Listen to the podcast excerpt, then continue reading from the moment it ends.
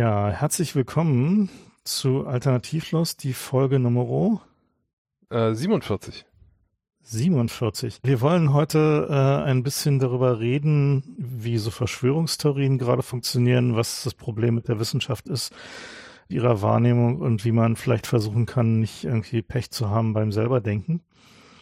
Aber ja, Fefe, warum sehen wir eigentlich gerade keine Chemtrails? Naja, also äh, die, es gibt ja zwei Theorien. Ja, die, die eine Theorie ist, dass die, die Bilderberger gewonnen haben. Und die gegen die, die bekämpfen sich also seit vielen Jahren, müssen wir dazu sagen, bekämpfen sich seit vielen Jahren mit den Reptiloiden.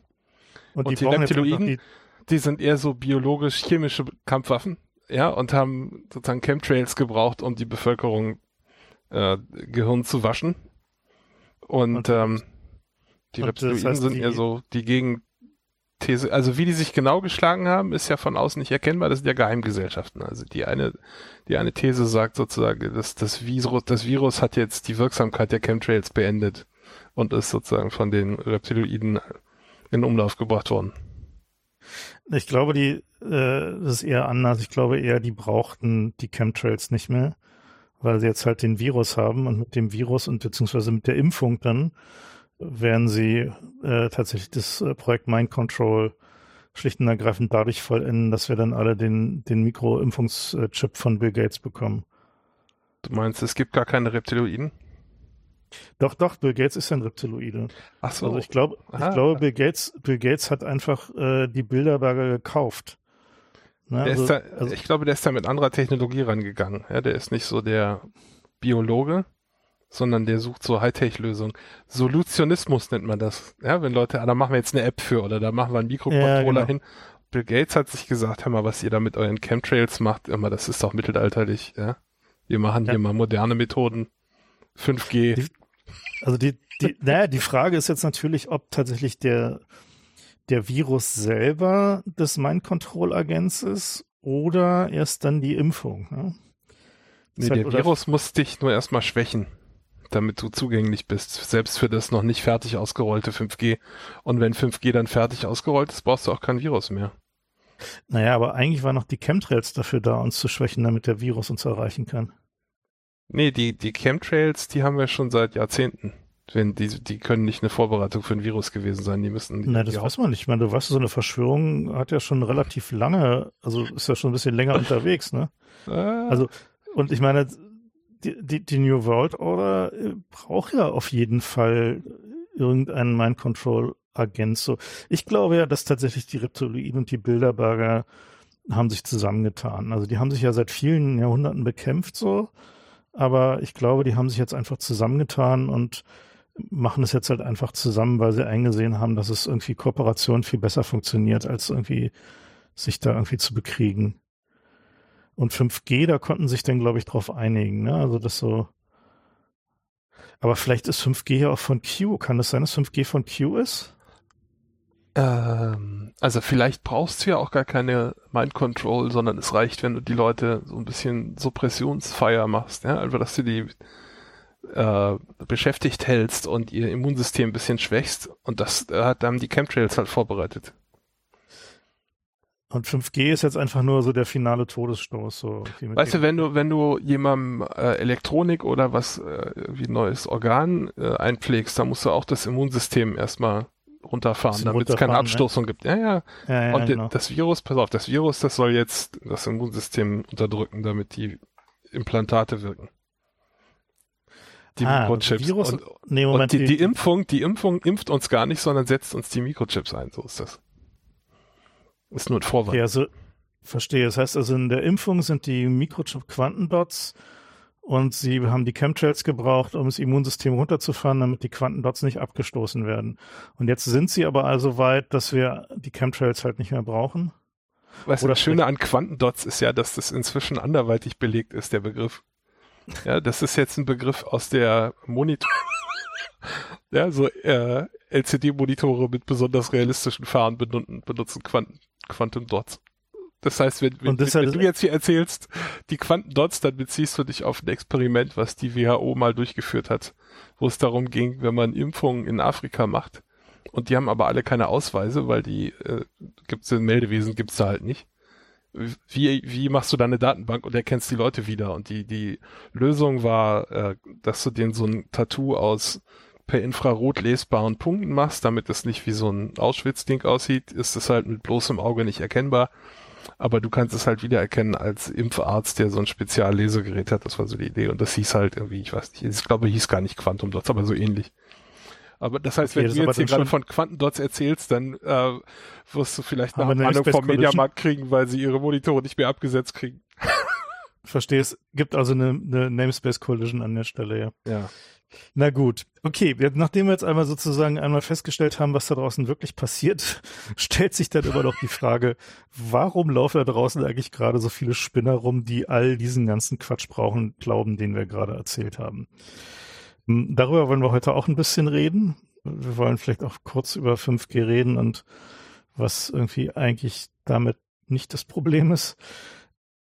Äh, aber eben auch, was eigentlich da passiert, dass so viele Leute gerade so ein bisschen den, den Weg aus, na sagen wir mal, so einer gewissen Konsensrealität, wir haben es ja mal den Major Consensus Narrative genannt, äh, da so, so weit raus sind, dass wenn man die auf der Straße trifft, auf einer von diesen Demos, man sich so denkt, so, ja, also vielleicht wäre ja doch irgendwie mal so ein bisschen professionelle Hilfe eine gute Sache.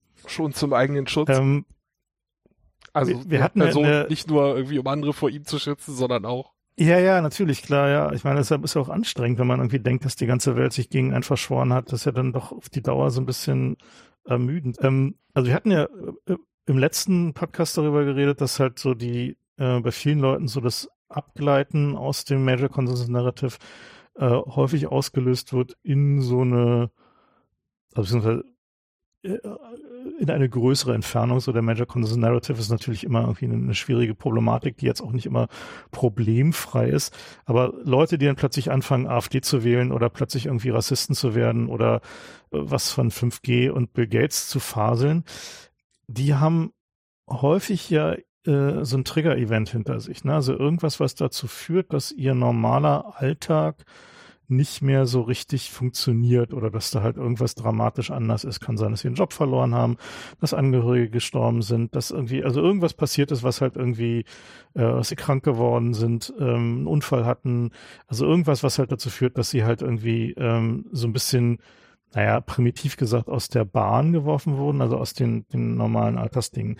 Und glaube, inzwischen können wir festhalten, dass also dieses äh, Phänomen, dass das immer mehr Leuten passiert durch den Lockdown gerade, dass es schon eine wesentliche Rolle spielt.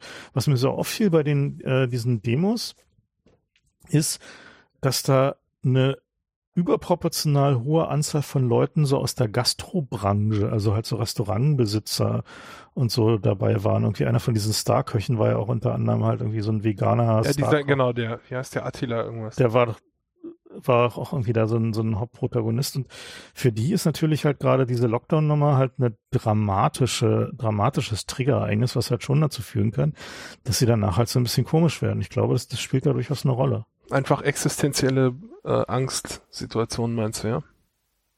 Genau, und dann, dann, wenn man sich dann so überlegt, so, äh, es gab ja so ein paar ähnliche Geschichten, die dazu führten, dass Leute dramatisch den Eindruck hatten, dass sich ihre Welt verändert hat. So und also Tschernobyl war zum Beispiel so ein, so ein Ding, da sprachen wir auch schon drüber.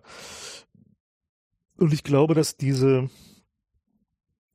diese Art, dass sich das Universum um einen rum geändert hat in einer Art und Weise, die dazu führt, dass der bisherige Alltag so nicht mehr funktioniert oder dass es der bisherige Lebensunterhalt so nicht mehr funktioniert, ähm, dass der schon einen relativ große Rolle dabei spielt, dass Leute halt irgendwie denken, okay, irgendwie hat sich dieses Universum gegen mich verschworen, gegen mein Leben, gegen die Art und Weise, wie ich da halt irgendwie agiere, verschworen.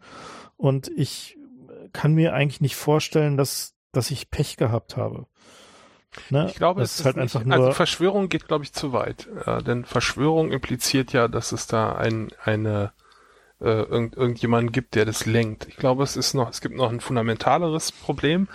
Ähm, wenn man zum Beispiel sich anguckt, wie Depressionen behandelt werden, äh, dann ist eine der, der wichtigsten Maßnahmen, die man einleiten kann, ist, dass man eine Struktur in seinen Tag bringt. Also, dass man immer zur gleichen Zeit mhm. aufsteht, dass man versucht, immer zur gleichen Zeit irgendwie Mittagessen zu haben.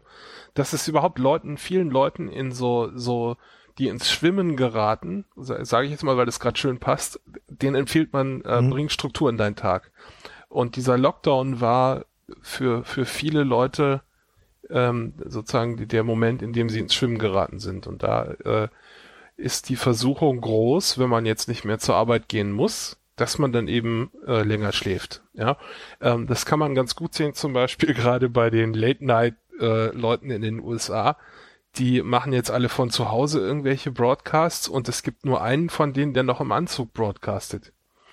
Ja, und der hat so als Witz am Rande gebracht, meinte, hör mal, wenn du nicht mehr einen Anzug trägst für deine Arbeit, dann ist dir dein Leben entglitten.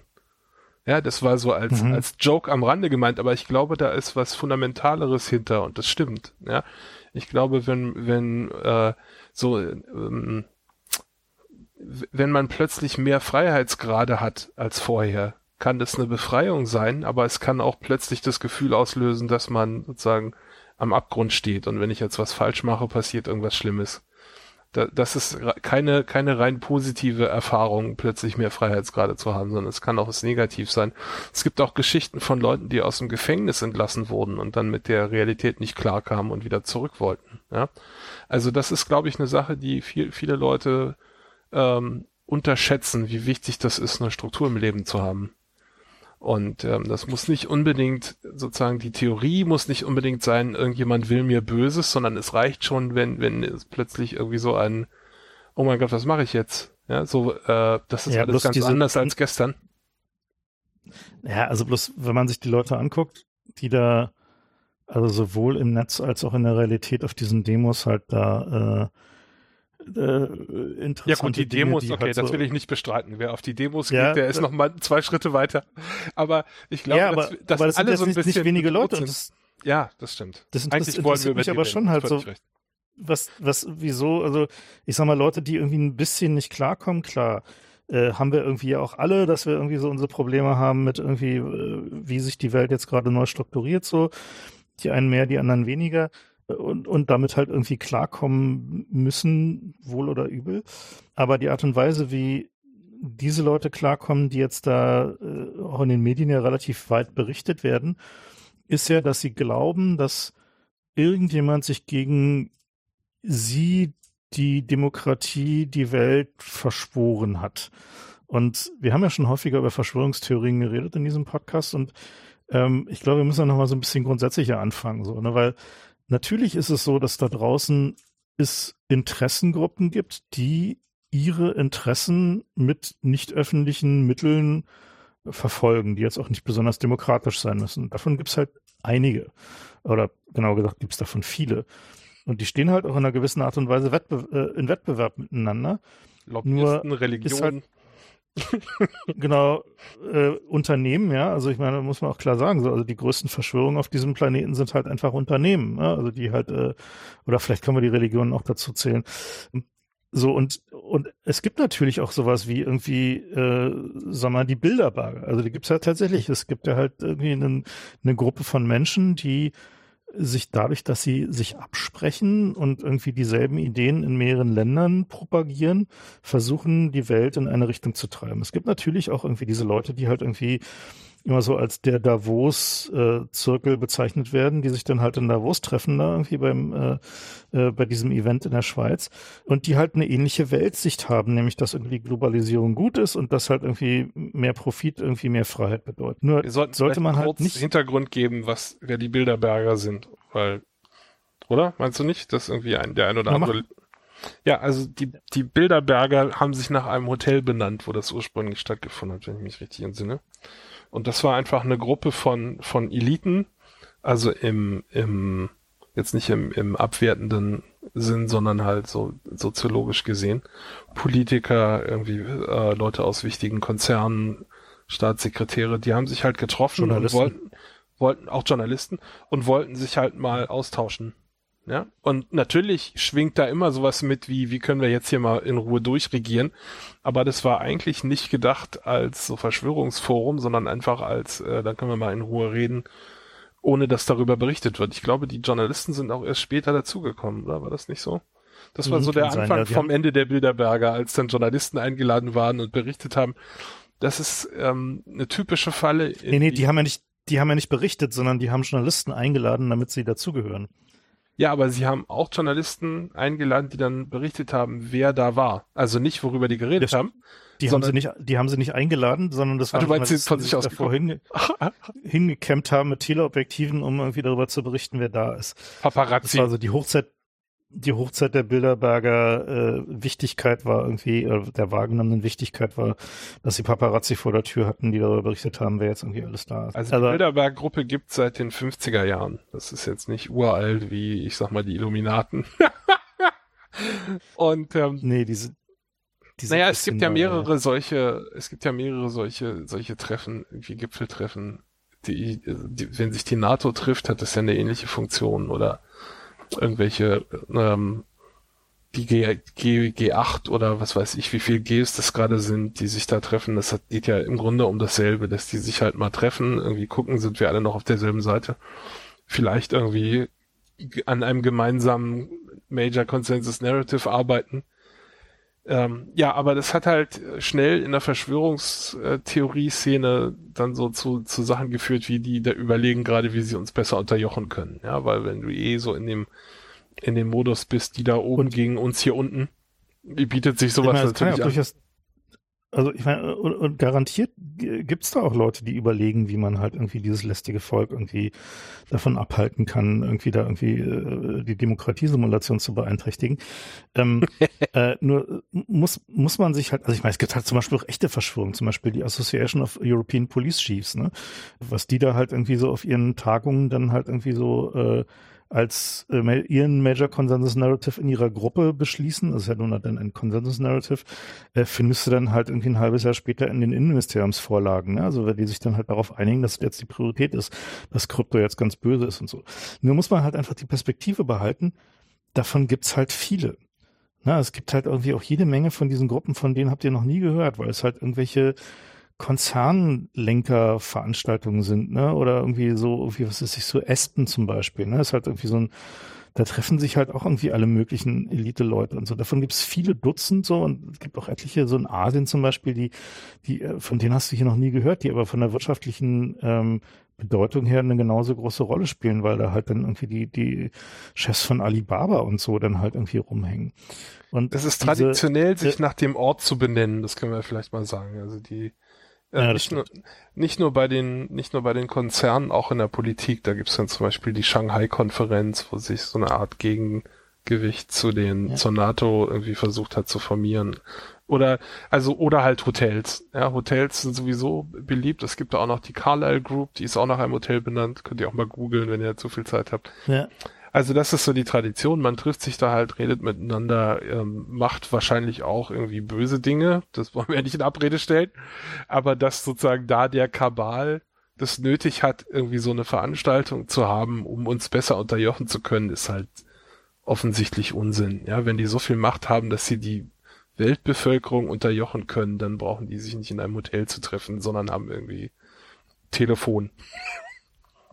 Ja, ja und die äh, und tatsächlich tatsächlich ist es halt so, dass es natürlich so mh, hm, sagen wir, Gedanken gibt, die halt eine sehr große Rolle spielen, die dann halt äh, auch ne, einen sehr großen Einfluss haben. Also halt zum Beispiel so dieser diese ganze neoliberale Gedankenwelt, so dieses äh, was dann in Deutschland irgendwie als Ich AG ankam oder halt so die äh, was die, die Ausrottung der Sozial erzählt.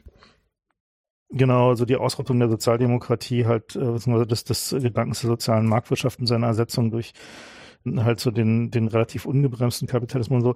Das passiert natürlich in solchen Foren auch, nur ist es halt nicht eine, ein Ding, sondern es ist halt eher so ein Konsens, der sich halt über eine gewisse Zeit formt, so wie es halt irgendwie sich in der Wissenschaft halt so ein Konsens formt darüber, dass jetzt halt irgendwie, keine Ahnung, äh, Klimawandel dann doch vielleicht so ein Problem ist, um das man sich mal kümmern muss.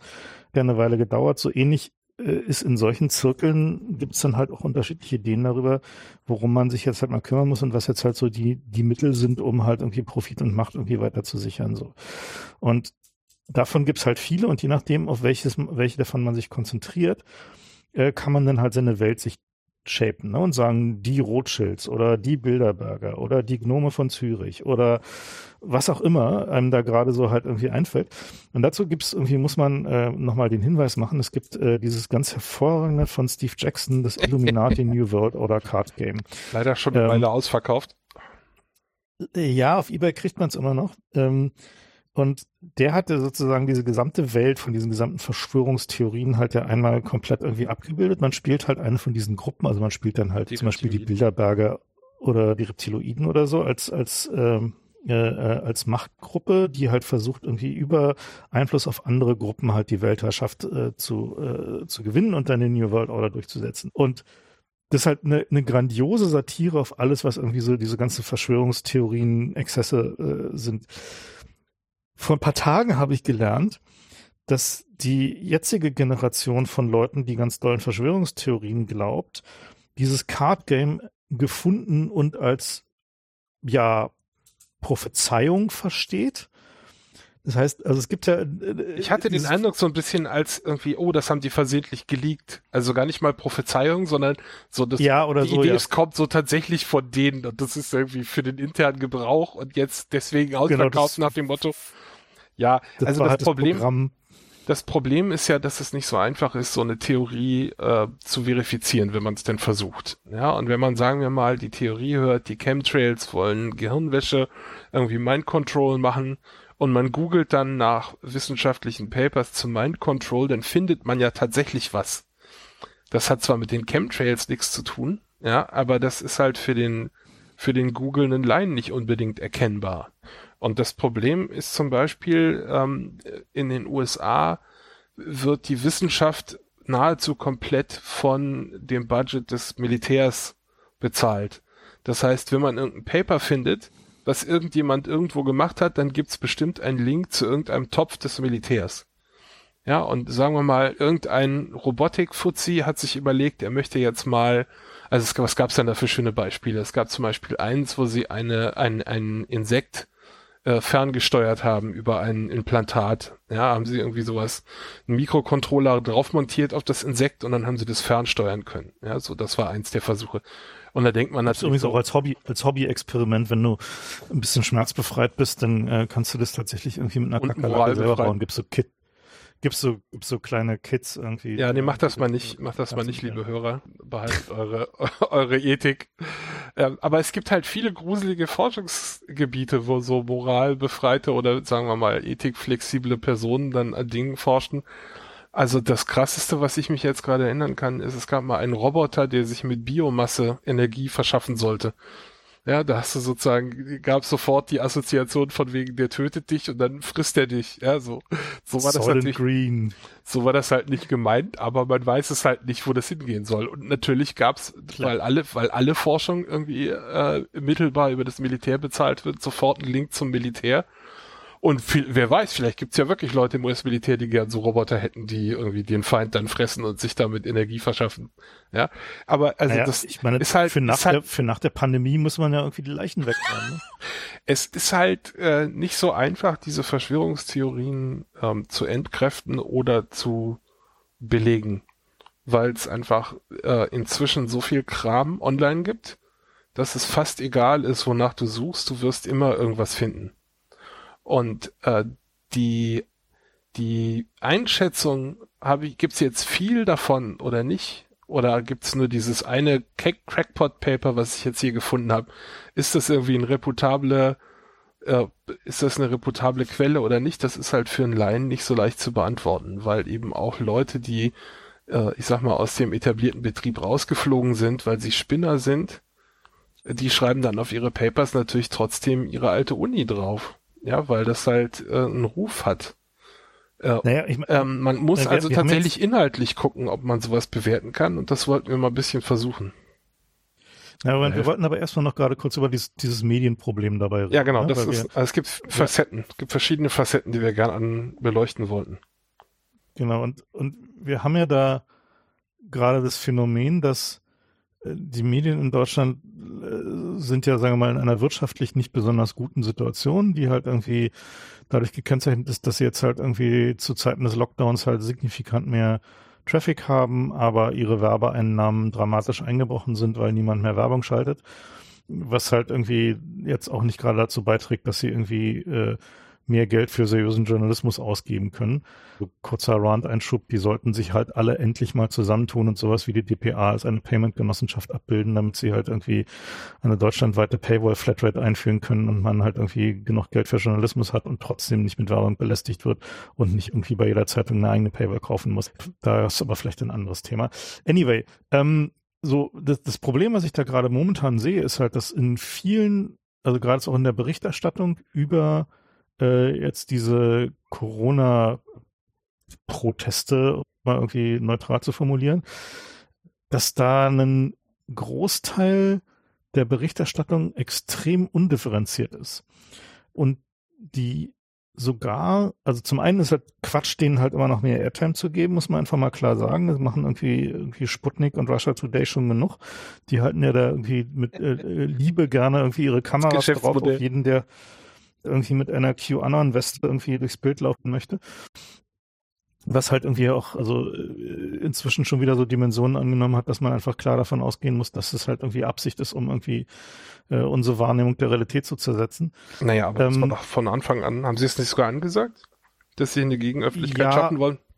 Also Sie haben jetzt ja, ja, Zersetzung klar, haben Sie an, Nee, haben sie, haben sie angesagt, aber es ist halt, also wir hatten zwischendurch, gab es so eine kurze Phase, als noch nicht so ganz klar war, was jetzt irgendwie äh, das heilige Mutterland Russland halt irgendwie tun wird, irgendwie mit diesem Corona und ob die überhaupt zugeben, dass es sowas wie Corona gibt. Da waren sie so ein bisschen verwirrt, was sie jetzt irgendwie publizieren, aber mittlerweile haben sich darauf festgelegt, dass es zwar Corona gibt, aber äh, irgendwie im Westen ist ein anderes Corona als irgendwie im, in Russland oder so ähnlich. Äh, und deswegen äh, ja, am schönsten äh, war doch Weißrussland. Die haben doch, da, der Präsident hat angesagt, geht, geht in die Sauna und trinkt Wodka und dann betrifft euch das nicht. Das fand ich. Der, der Punkt ist, dass mit der, der Punkt ist, das mit der Sauna hat sogar einen wissenschaftlichen Hintergrund, weil tatsächlich irgendwie unter anderem eine der Studien, die relativ reputabel sind, äh, die halt irgendwie das, äh, die Aktivierung des äh, erlernten Immunsystems angeht, äh, relativ deutlich zeigt, dass irgendwie Hitze- und Kältereize äh, tatsächlich funktionieren. Also dieses irgendwie Kaltduschen zum Abhärten hat tatsächlich einen wissenschaftlichen Hintergrund. Mittlerweile weiß man, wie so, dass sogar das funktioniert. Anyway, Na, auf der anderen Seite auf der anderen Seite sind aber geschlossene Räume gerade schlecht für Corona. Und wenn irgendwie fünf hustende Leute in der ja. Sauna sitzen, dann hast du danach bei fünf Infizierte, wenn einer es hat. Bei 100, ich glaube, bei 100 Grad macht der Virus nicht allzu lange. Da würde ich mir jetzt nicht so. Ja, nee, nee, nee, das ist, äh, das Und ist den Rest spülst du dann mit dem Wodka runter. Bakterien, Bakterien sind anfällig, ähm, Bakterien sind anfällig gegen hohe und tiefe Temperaturen. Viren nicht so. Also auch, aber nicht so. Das ist ah, ein, ein Fehlschluss, dass du irgendwie was. Also viele Leute haben ja in den USA angefangen, ihre Post in die Mikrowelle zu schieben und haben dann Hausbrände ausgelöst, weil sie gedacht haben, wenn es nur heiß wird, ist der Virus tot. Ja, das funktioniert halt nicht. Ja, also das glaubt das mal nicht, nur wenn ihr irgendwie, schon. ja, wenn es brennt, ist gut, aber dann, das ist so wie, kannst dich auch. es gab ja diesen, es gab ja dieses geflügelte Wort von wegen so und so hilft gegen Corona und dann so, ja, eine, eine Handfeuerwaffe hilft auch gegen Corona, so weil wie. Ja. Ja. Anyway, ähm, also jedenfalls bei den, bei den Medien habe ich, haben wir gerade so ein Problem, wo ich nochmal intensiv darauf hinweisen möchte, weil es mich gerade sehr anfrisst. Und zwar ähm, sich da tatsächlich gerade dieses Phänomen, dass häufiger mal die Vergangenheit äh, umgeschrieben wird. Ne? Also wir hatten ja in dieser, äh, also in dem, in den letzten zwei, drei Monaten so, seit irgendwie dieser Corona-Kram jetzt irgendwie akut wurde, gab es ja mehrere gravierende Änderungen der, ähm, der öffentlich publizierten Strategie. Und da ist auch überhaupt nichts Schlimmes dran. Das kann man einfach sagen. Also, dass halt irgendwie sich äh, Ansichten geändert haben, dass halt irgendwie man halt irgendwie äh, auf der Basis von neuen Erkenntnissen halt irgendwie einfach seine, seine Ansichten und seine, seine Maßnahmen ändert. In einigen Fällen, also spezifisch beim Thema Masken war es aber so, dass halt die, äh, die Aussage vom Robert Koch Institut äh, was war, muss man einfach mal nochmal deutlich darauf hinweisen, das Robert-Koch-Institut ist eine äh, Bundesbehörde. Ne? Also es hat nicht irgendwie hat irgendwas mit Uni zu tun oder so, sondern es ist eine Bundesbehörde, die dem Gesundheitsministerium äh, äh als äh, äh, also das Gesundheitsministerium hat Weisungsbefugnis für das Robert-Koch-Institut, muss man einfach auch klar versteht. Und dementsprechend gab es dann da so ein paar Probleme in der Kommunikation, als es dann nämlich es darum ging, ob jetzt Masken helfen oder nicht. Und äh, ihr erinnert euch vielleicht dunkel, da gab es so eine Phase, wo die gesagt haben, so ja, ach nee, also mit den Masken wissen wir nicht, ob es so richtig hilft und dann gab es irgendwie so, ja, irgendwie, und auch diese Schutzmasken nicht, dass sie dann noch irgendwie andere Infektionen auslösen, so, und weil die dann verkeimen und da kann doch sowieso keiner richtig mit umgehen und so. Und ähm, was aber tatsächlich so ist, das war halt nicht der Stand der Wissenschaft. Der Stand der Wissenschaft war, dass man zum Beispiel aus Japan weiß, äh, dass dort Grippeepidemien signifikant schwächer äh, sind die ja von Viren mit einer, sagen wir mal, ähnlichen äh, Infektions, äh, ähnlichen Infektionsverhalten verursacht werden, weil die Leute da halt alle einfach einfache Masken tragen, einfache Stoffmasken. Äh, so, und natürlich helfen die vielleicht am Einzelfall nicht, weil der Virus halt relativ klein sein kann und die Tröpfchen noch relativ sein, klein sein können. Aber selbst wenn sie halt nur die Ansteckungswahrscheinlichkeit reduzieren, was sie tatsächlich tun, helfen sie halt. So, Na Moment, das ist, ist aber, so, ein, das ist ein Missverständnis, was wir bei der Gelegenheit auch mal aufklären können. Wenn man aus Asien äh, so, so Videoaufnahmen sieht, wo die Leute alle mit Masken rumrennen, die machen das nicht, um sich vor euch zu schützen, sondern die machen es, um die anderen vor sich zu schützen. Wenn eine Maske äh, ziehen Chinesen an, wenn sie, oder Japaner, wenn sie glauben, dass sie äh, eine Erkältung haben. Ja, das heißt, die, die, der, die Schutzwirkung geht in die Gegenrichtung, die man als Europäer annehmen würde. Das hat die Kommunikation so ein bisschen schwieriger gemacht. Ähm, und das Robert-Koch-Institut war halt in der ungünstigen Lage, dass unsere Regierung die Vorbereitung großflächig verkackt hatte. Ja, weil in diesem Land keine Atemmasken mehr hergestellt wurden, äh, sondern es ist alles irgendwie wegen 0,3 Cent äh, Profitmaximierung nach China outgesourced worden. Und was die halt eigentlich wollten, ist, dass nicht irgendwelche Horder sich jetzt die ganzen Masken kaufen und dann das Krankenhauspersonal keine mehr hat. Ja, das war auch relativ früh, haben sie das auch angesagt. Ähm, aber das führte eben dazu, dass als dann wieder genug Masken da waren, äh, man ihnen vorhalten konnte, hör mal, gestern habt ihr aber noch gesagt, irgendwie keine Masken. Ne? Und jetzt sagt ihr plötzlich doch Masken, habt ihr keine Ahnung oder was? Ne? Das ist dann so die Verschwörungs... Hm, das ist, äh. Das ist der eine Aspekt. Der andere Aspekt ist aber, dass jetzt tatsächlich von Medien wie zum Beispiel Zeit Online, da gibt's dann halt irgendwie so, ich zitiere gerade mal, äh, ist ein Bericht über irgendwie einer von diesen Corona-Demos. Ja, zu ihren ja. Demoschlagern gehört gehört die Erzählung, dass das Robert-Koch-Institut zu Beginn der Pandemie von Schutzmasken abriet, weil damals weniger verfügbar waren. So, hier wird so heute getan, als das wäre das falsch. Das Aber es stimmt einfach. Das kann man nachweisbar, wenn man Tagesschau klickt, wenn man halt irgendwie die, äh, die Verlautbarung vom Robert-Koch-Institut sich irgendwie anguckt. Genau das haben die damals getan. Die haben gesagt, ja, nee, mit den Masken lasst mal lieber irgendwie, weil irgendwie so. Und äh, dann geht's hier weiter, oder dass die Regierung angeblich nicht vorsorgt, obwohl die Gefahr einer Viruspandemie schon 2012 in einem Papier des Bundestags skizziert war. Ja, auch das stimmt. So ist tatsächlich so, dass irgendwie Virologen schon seit vielen Jahren davor waren, dass wir irgendwie auf so eine Pandemie echt extrem unzureichend vorbereitet sind und halt einfach nicht genug Reserven da sind, nicht genug Masken und so weiter und so fort. Das heißt also Sachen, die demonstrierbar wahr sind, werden jetzt dadurch, dass sie im Kontext von diesen Corona-Demos erzählt werden, retroaktiv zur Unwahrheit erklärt. Liebe Zeit, wenn ihr sowas schreibt, müsst ihr euch echt nicht wundern, wenn die Leute sagen, ihr seid Lügenpresse. Weil das funktioniert so nicht. Man muss einfach bei der Wahrheit bleiben als Presse. Man muss einfach sagen, was wahr ist und nicht Leuten unterstellen, nur weil sie anderweitig halt irgendwie 5G-Aluhüte sind, dass sie, wenn sie Sachen sagen, die nicht, also die, die wahr sind, dass diese Sachen dann plötzlich unwahr sind. Das funktioniert so nicht. So gilt bei Association, geht halt einfach nicht für Sachen, die halt einfach Fakten sind.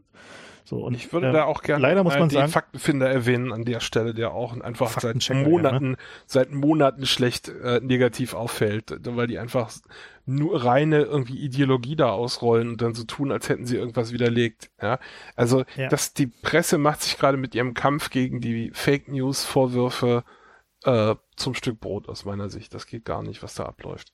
Zur Ehrenrettung der Regierung sei aber auch nochmal gesagt, also ich, eine Position, die ich sehr ungern vertrete, aber ähm, die Regierung hat eine lange Liste von Sachen, auf die sie nicht vorbereitet sind und die auch nicht äh, ge geklärt werden, wie zum Beispiel, dass unsere Schulen alle verkommen, das ist jetzt eine Ländersache, dass wie viele Brücken marode sind, dass die Autobahnen alle baufällig sind ähm, also das ist jetzt nicht so, dass die Regierung gesagt hat, okay, den Rest reparieren wir, aber die Pandemievorbereitung verkacken wir. Nein, nein, das ist das in einer langen Liste von Sachen, die die Regierung verkackt, ist die Pandemievorbereitung halt eine davon. Ja, so, ja, das ist jetzt also nicht, dass die gerne wollten, dass wir alle an der erstbesten Pandemie sterben, sondern das ist genau wie bei allen anderen Sachen, wo man mal was investieren könnte, haben sie halt gesagt, ach komm, äh, das kann die nächste Legislaturperiode machen. Genau, und das sagen sie dann 40 Jahre lang. Genau, bis ja. halt was platzt und dann ist plötzlich Geld da.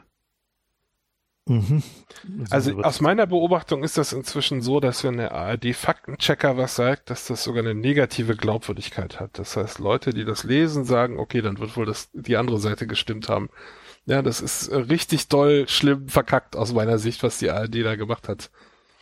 Na, vor, vor allen Dingen, weil sie halt, äh, muss man einfach sagen, die arbeiten ja halt nicht in einem Vakuum, sondern die arbeiten halt im Zweifel, äh, äh, auf der anderen Seite sitzen dann halt Leute bei Russia Today oder bei Sputnik oder Leute mit einem großen YouTube-Channel, die halt irgendwie nur darauf warten, dass sie da halt irgendeinen Quatsch machen, um halt einfach diese gesamte Institution zu diskreditieren, was sie jetzt erfolgreich mehrfach geschafft haben, äh, was halt dazu führt, dass dieses gesamte Konzept, was ja ohnehin schon so ein bisschen fragwürdig war, halt von diesem Fact-Checking, also dass es sozusagen eine offizielle Instanz gibt, die halt jetzt die Wahrheit feststellt, äh, dann halt eben leider erodiert ist. Und jetzt Problem ist halt, das war einer der wenigen Ansätze überhaupt, um aus dieser Abschaffung von Wahrheit, von gemeinsamer Realität irgendwie rauszukommen. Ne? Also wenn du halt irgendwie versuchst, das halt neutral zu machen und da halt nicht irgendwelche Ideologie zu transportieren, sondern halt wirklich einfach nur Faktenchecking machst, dann äh, ist so ist es natürlich sinnvoll, wenn man sich zum Beispiel Snopes anguckt, so ist ja irgendwie so ein, eine von den, den Hoax-Busting-Seiten im Netz,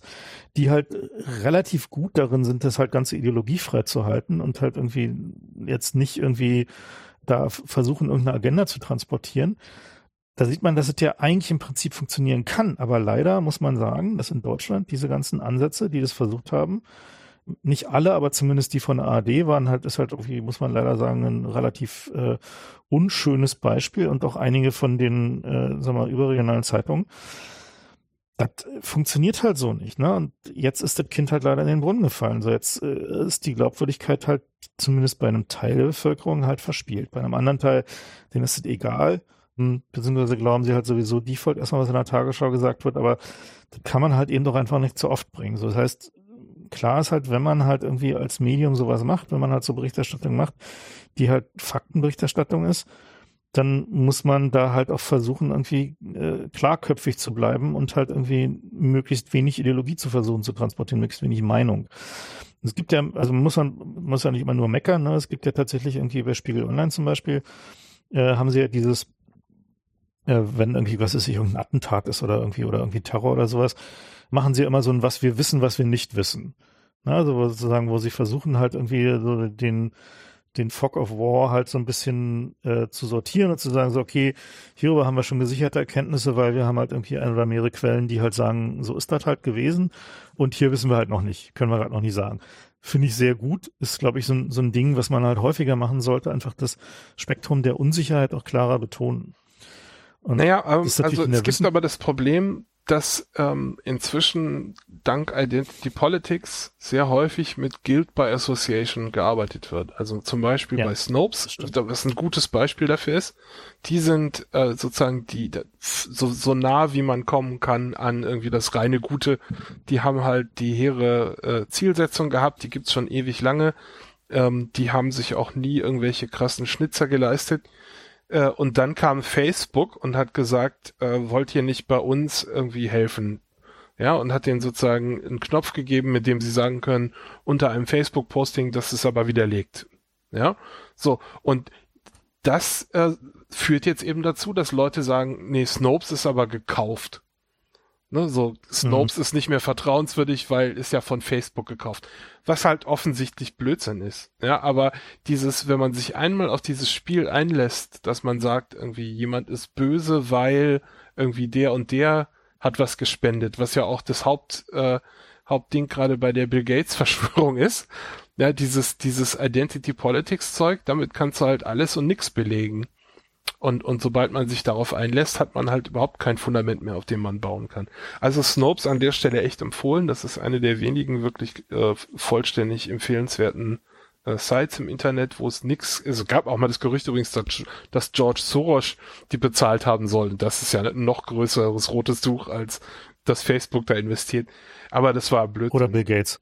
Ja, inzwischen Bill Gates. Bill Gates ist der neue George Soros, würde ich sagen, ne? So von dem, dem Hass, den er auf sich zieht. Ah, Aber gut, das soll ein bisschen Pause. Ja. soll es hier nicht um, naja, der ist ja auch schon, wie alt ist der? Über 90, oder? Der ja, Soros. Ja. Also es gibt so ein paar Aufnahmen von denen, da sieht ja schon echt gebrechlich aus. Gut, ähm, aber darum ging es. Ja, gut, also die, also die, die Faktenchecker haben leider die, in die falsche Richtung gearbeitet. ähm, nee, aber die haben sich halt nicht darauf Sie naja. haben sich halt nicht darauf beschränkt, tatsächlich Fakten zu checken, sondern sie haben sich halt immer mehr dann darauf kapriziert, halt irgendwie einen, die Kompatibilität mit dem Major Consensus Narrative zu bewerten und nicht irgendwie den, hm, äh, das, was wirklich passiert ist, herauszufinden. Und das, das ist halt so ein, so ein, beziehungsweise das halt irgendwie voranzustellen. Und das ist halt so ein einigermaßen nervig, weil sie haben damit halt diese Möglichkeit, äh, Fact-Checking als Weg gegen Desinformation zu benutzen, relativ großflächig diskreditiert. Und das ist halt schon, schon echt traurig. Die ARD hat sich neulich so ein anderes Ding geleistet, was auch echt legendär nach hinten losgegangen ist. Da war so ein Artikel, der hat dann angefangen, irgendwelchen Leuten irgendwas äh, widerlegen zu wollen und meinte, nein, nein, niemand, also die, die, ich weiß gar nicht mehr, was war jetzt genau die Dings, irgendjemand hat gemeint, ja, demnächst irgendwie legen sie los und wollen das und das tun. Und dann haben sie irgendeinen Regierungsfuzzi gefunden, der meinte, nein, nein, es ging, glaube ich, um Lockerungen, so nach dem Motto, irgendjemand meinte, ja, demnächst die Lockerungen irgendwie werden, werden zurückgefahren und dann meinte irgendwie Laschet oder so, irgendein Politiker, nee, nee, niemand hat das vor und dann kommt, kommt irgendwie ARD Tagesschau und macht einen Artikel, das ist alles irgendwie Fake News und Bullshit und eine Woche später kommt halt tatsächlich der Typ, von dem sie das gerüchtet hatten und, und dreht sich halt um, ja, weil das eben passiert. Und dann stehst du mit so einem Artikel einfach da wie ein Vollidiot. Und das kannst du dir halt ein oder zweimal leisten und dann ist dein Ruf durch. Ja, also wir, äh, ich ja, möchte übrigens das Innenministerium, was halt ja. Innenministerium, was halt twittert irgendwie so, äh, bitte helfen Sie mit Desinformation im Internet einzudämmen. Und ja, ja. Vom 12. März oder 11. März oder sowas. Irgendwie niemand hat hier vor, irgendwelche stärkeren irgendwie Einschränkungen des öffentlichen Lebens irgendwie zu machen. So irgendwie niemand hat die Angst, drei Tage später. So, ey, lasst sowas einfach irgendwie. Wisst ihr, das ist halt irgendwie. Äh, ja, das kann man ja mal bringen. Ja? Kann man ja mal bringen, aber nicht als die Wahrheit darstellen, sondern es ist halt aktuell nee. Stand der Dinge. Ich würde übrigens sogar noch weitergehen. Das ist nicht nur nicht schlimm, wenn sich der Stand ändert, sondern das ist gut. Das ist nämlich ein Zeichen, dass wir noch Wissenschaft machen und nicht Religion. Ja, wenn du, genau, wenn du muss man auf eine Änderung, sagen. wenn du auf eine Änderung der, der Faktenlage reagierst, indem du deine Position änderst, das ist ein gutes Zeichen. Ja, das heißt, dass man da noch was ändern kann, dass das nicht irgendwie eine Ideologie ist. Also, das ist. Genau, aber wenn es, ja. und das kann man auch einfach sagen, dass man einfach sagt, so pass auf, wir haben einen, einen neuen Sachstand und die, die Bewertung des Sachstands hat halt ergeben das. Aber man macht halt einfach nicht von vornherein so Aussagen wie, niemand arbeitet an bla oder wir werden auf gar keinen Fall dieses oder jenes tun, dann sagt man das halt einfach nicht. Ne? Also deshalb, weil man es nicht ausschließen kann, schließt man es halt einfach nicht aus. Ist halt Ausschließen ist überhaupt ein gutes Stichwort, was ich auch nochmal ansagen wollte. Also wenn irgendjemand in der, in der Presse schreibt, irgendwie so und so, kann nicht ausschließen, das schmeißt den ganzen Artikel direkt weg. Das ist eine Nullaussage. Wer kann denn irgendwas mit Sicherheit ausschließen? Ja, gerade in, in unsicheren Zeiten halten sich die Leute gern an sowas fest, aber die, die Aussage ist null. Ja, wenn die Presse schreibt, irgendwie so und so will nicht ausschließen, das einfach direkt in die Tonne. Übrigens, äh, jetzt ja, wobei es ja immerhin eine, immerhin eine Aussage ist im Gegensatz zu wir, äh, wir werden es niemals tun, wir waren noch niemals im Krieg mit Eurasien. Ne? Also, ja, das ist halt so eine Bullshit-Aussage. Das sagt halt nix. Ja, wenn du mich fragst, kannst du ausschließen, dass du irgendwie morgen jemand umbringst, dann würde ich dir jetzt natürlich sagen, irgendwie werde ich wahrscheinlich nicht tun. Aber weißt du, wer ist weiß? Ist unwahrscheinlich. Ja, ist, ja aber das ist eine andere Aussage. Kannst du ausschließen oder ist unwahrscheinlich, sind verschiedene Aussagen. Das heißt, diese, ja. die Frage, kannst du irgendwas ausschließen? Äh, nee, wahrscheinlich nicht. So, und daraus dann eine ja. äh, ne, Schlagzeile da braucht zu machen. nicht drüber reden eigentlich. Ne? Für, eben, das ist Unsinn. Die, an, der andere Klassiker in der Presse ist so und so, denkt darüber nach, ob ja, oder erwägt irgendwie so und so, die Politik denkt drüber nach, ob wir den Lockdown, so, null Aussage. Ja, natürlich denken die darüber nach, das ist ihre Aufgabe. Äh, da könnte ich mich ja stundenlang drüber aufregen, so diese, diese lenkenden irgendwie, weil, weil der Effekt ist halt immer derselbe. Der Typ, der das liest, der liest halt nur irgendwie, der, der, liest halt, was er lesen wollte. Das ist einer der, der, der Biases, die es so gibt. Das ist der, der, wenn man irgendwie äh, eine vorgebildete Meinung hat und man fängt dann an, sich zu informieren und googelt rum und findet zwei Aussagen pro und zwei Aussagen dagegen, dann wird man die, die die eigene Haltung bestätigen, höher einschätzen. Und eine Sache, die nicht klar pro oder con ist, wird man versuchen so zu deuten, dass sie pro ist. Ja, das ist der, äh, es ist ein, ein bekannter Bias, den die Menschheit eben hat. Und der wird eben befeuert durch diese Art von Berichterstattung. Das ist äh, schädlich.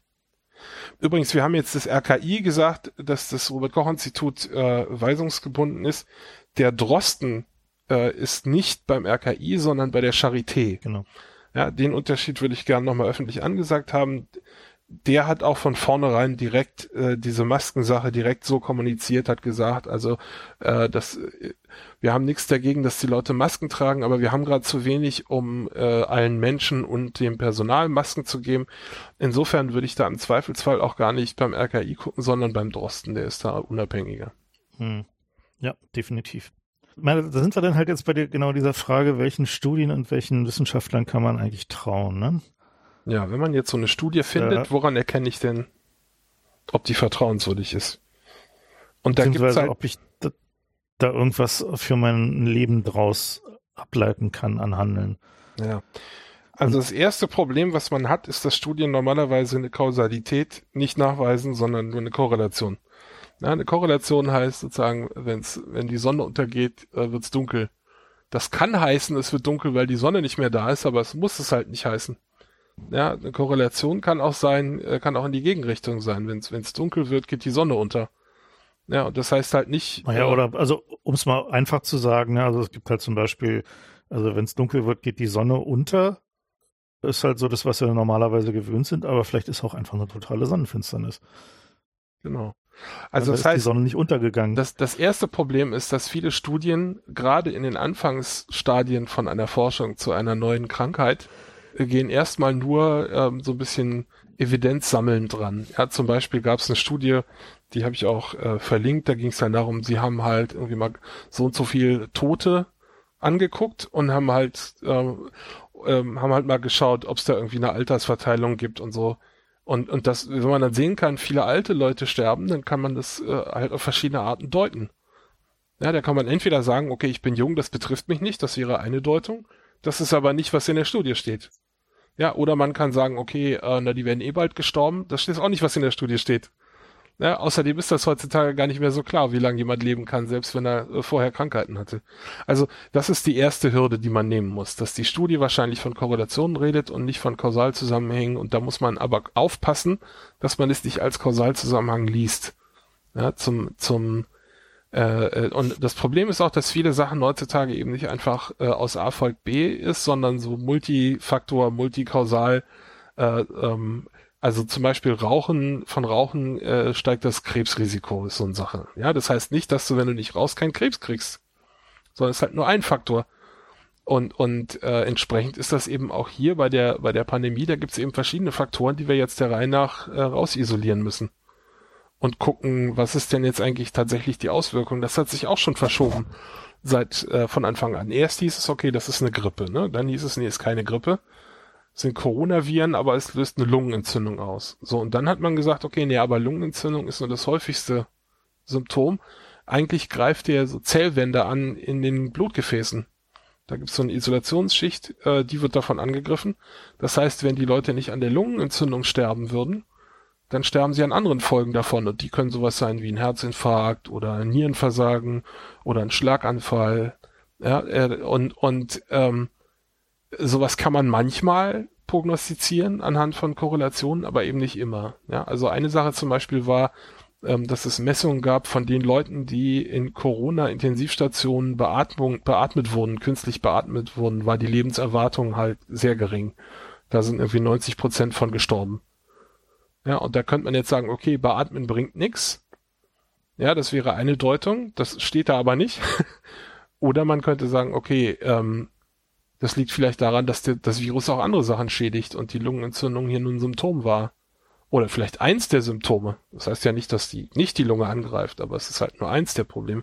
Und bis wir das alles ausklamüsert haben, äh, muss man halt aufpassen, nicht vorschnell irgendwelche Schlüsse zu ziehen. Und der, der Haupt, ähm, der Hauptstreit im Moment ist ja auch gar nicht um die Fakten ist jedenfalls mein Eindruck, sondern ist so, hör mal, so schlimm war es doch nicht. Ja, ist eher die Deutung davon.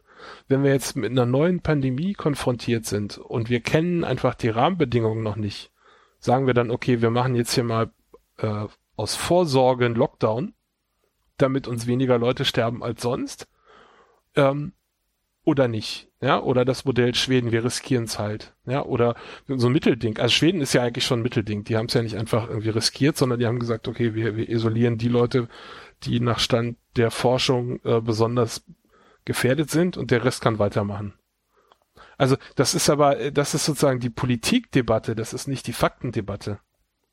Und, und was ganz äh, scheiße ist, ist, wenn du sagst, nachdem der Lockdown funktioniert hat, was er ja hat, ja, die, die Ansteckungsquote ist unter eins im Moment, ähm, dass du dann sagst, ja, das hätten wir nicht machen müssen, offensichtlich, weil es hat sich ja keiner angesteckt. Das ist äh, äh, absolut absurd. Das ist wie wenn man sagt, okay, wir haben jetzt irgendwie Sex mit Kondom gehabt und keinen Nachwuchs gezeugt, jetzt machen wir halt ohne Kondom Sex, da wird dann auch kein Nach Nachwuchs. Das ist doch Blödsinn, offensichtlich.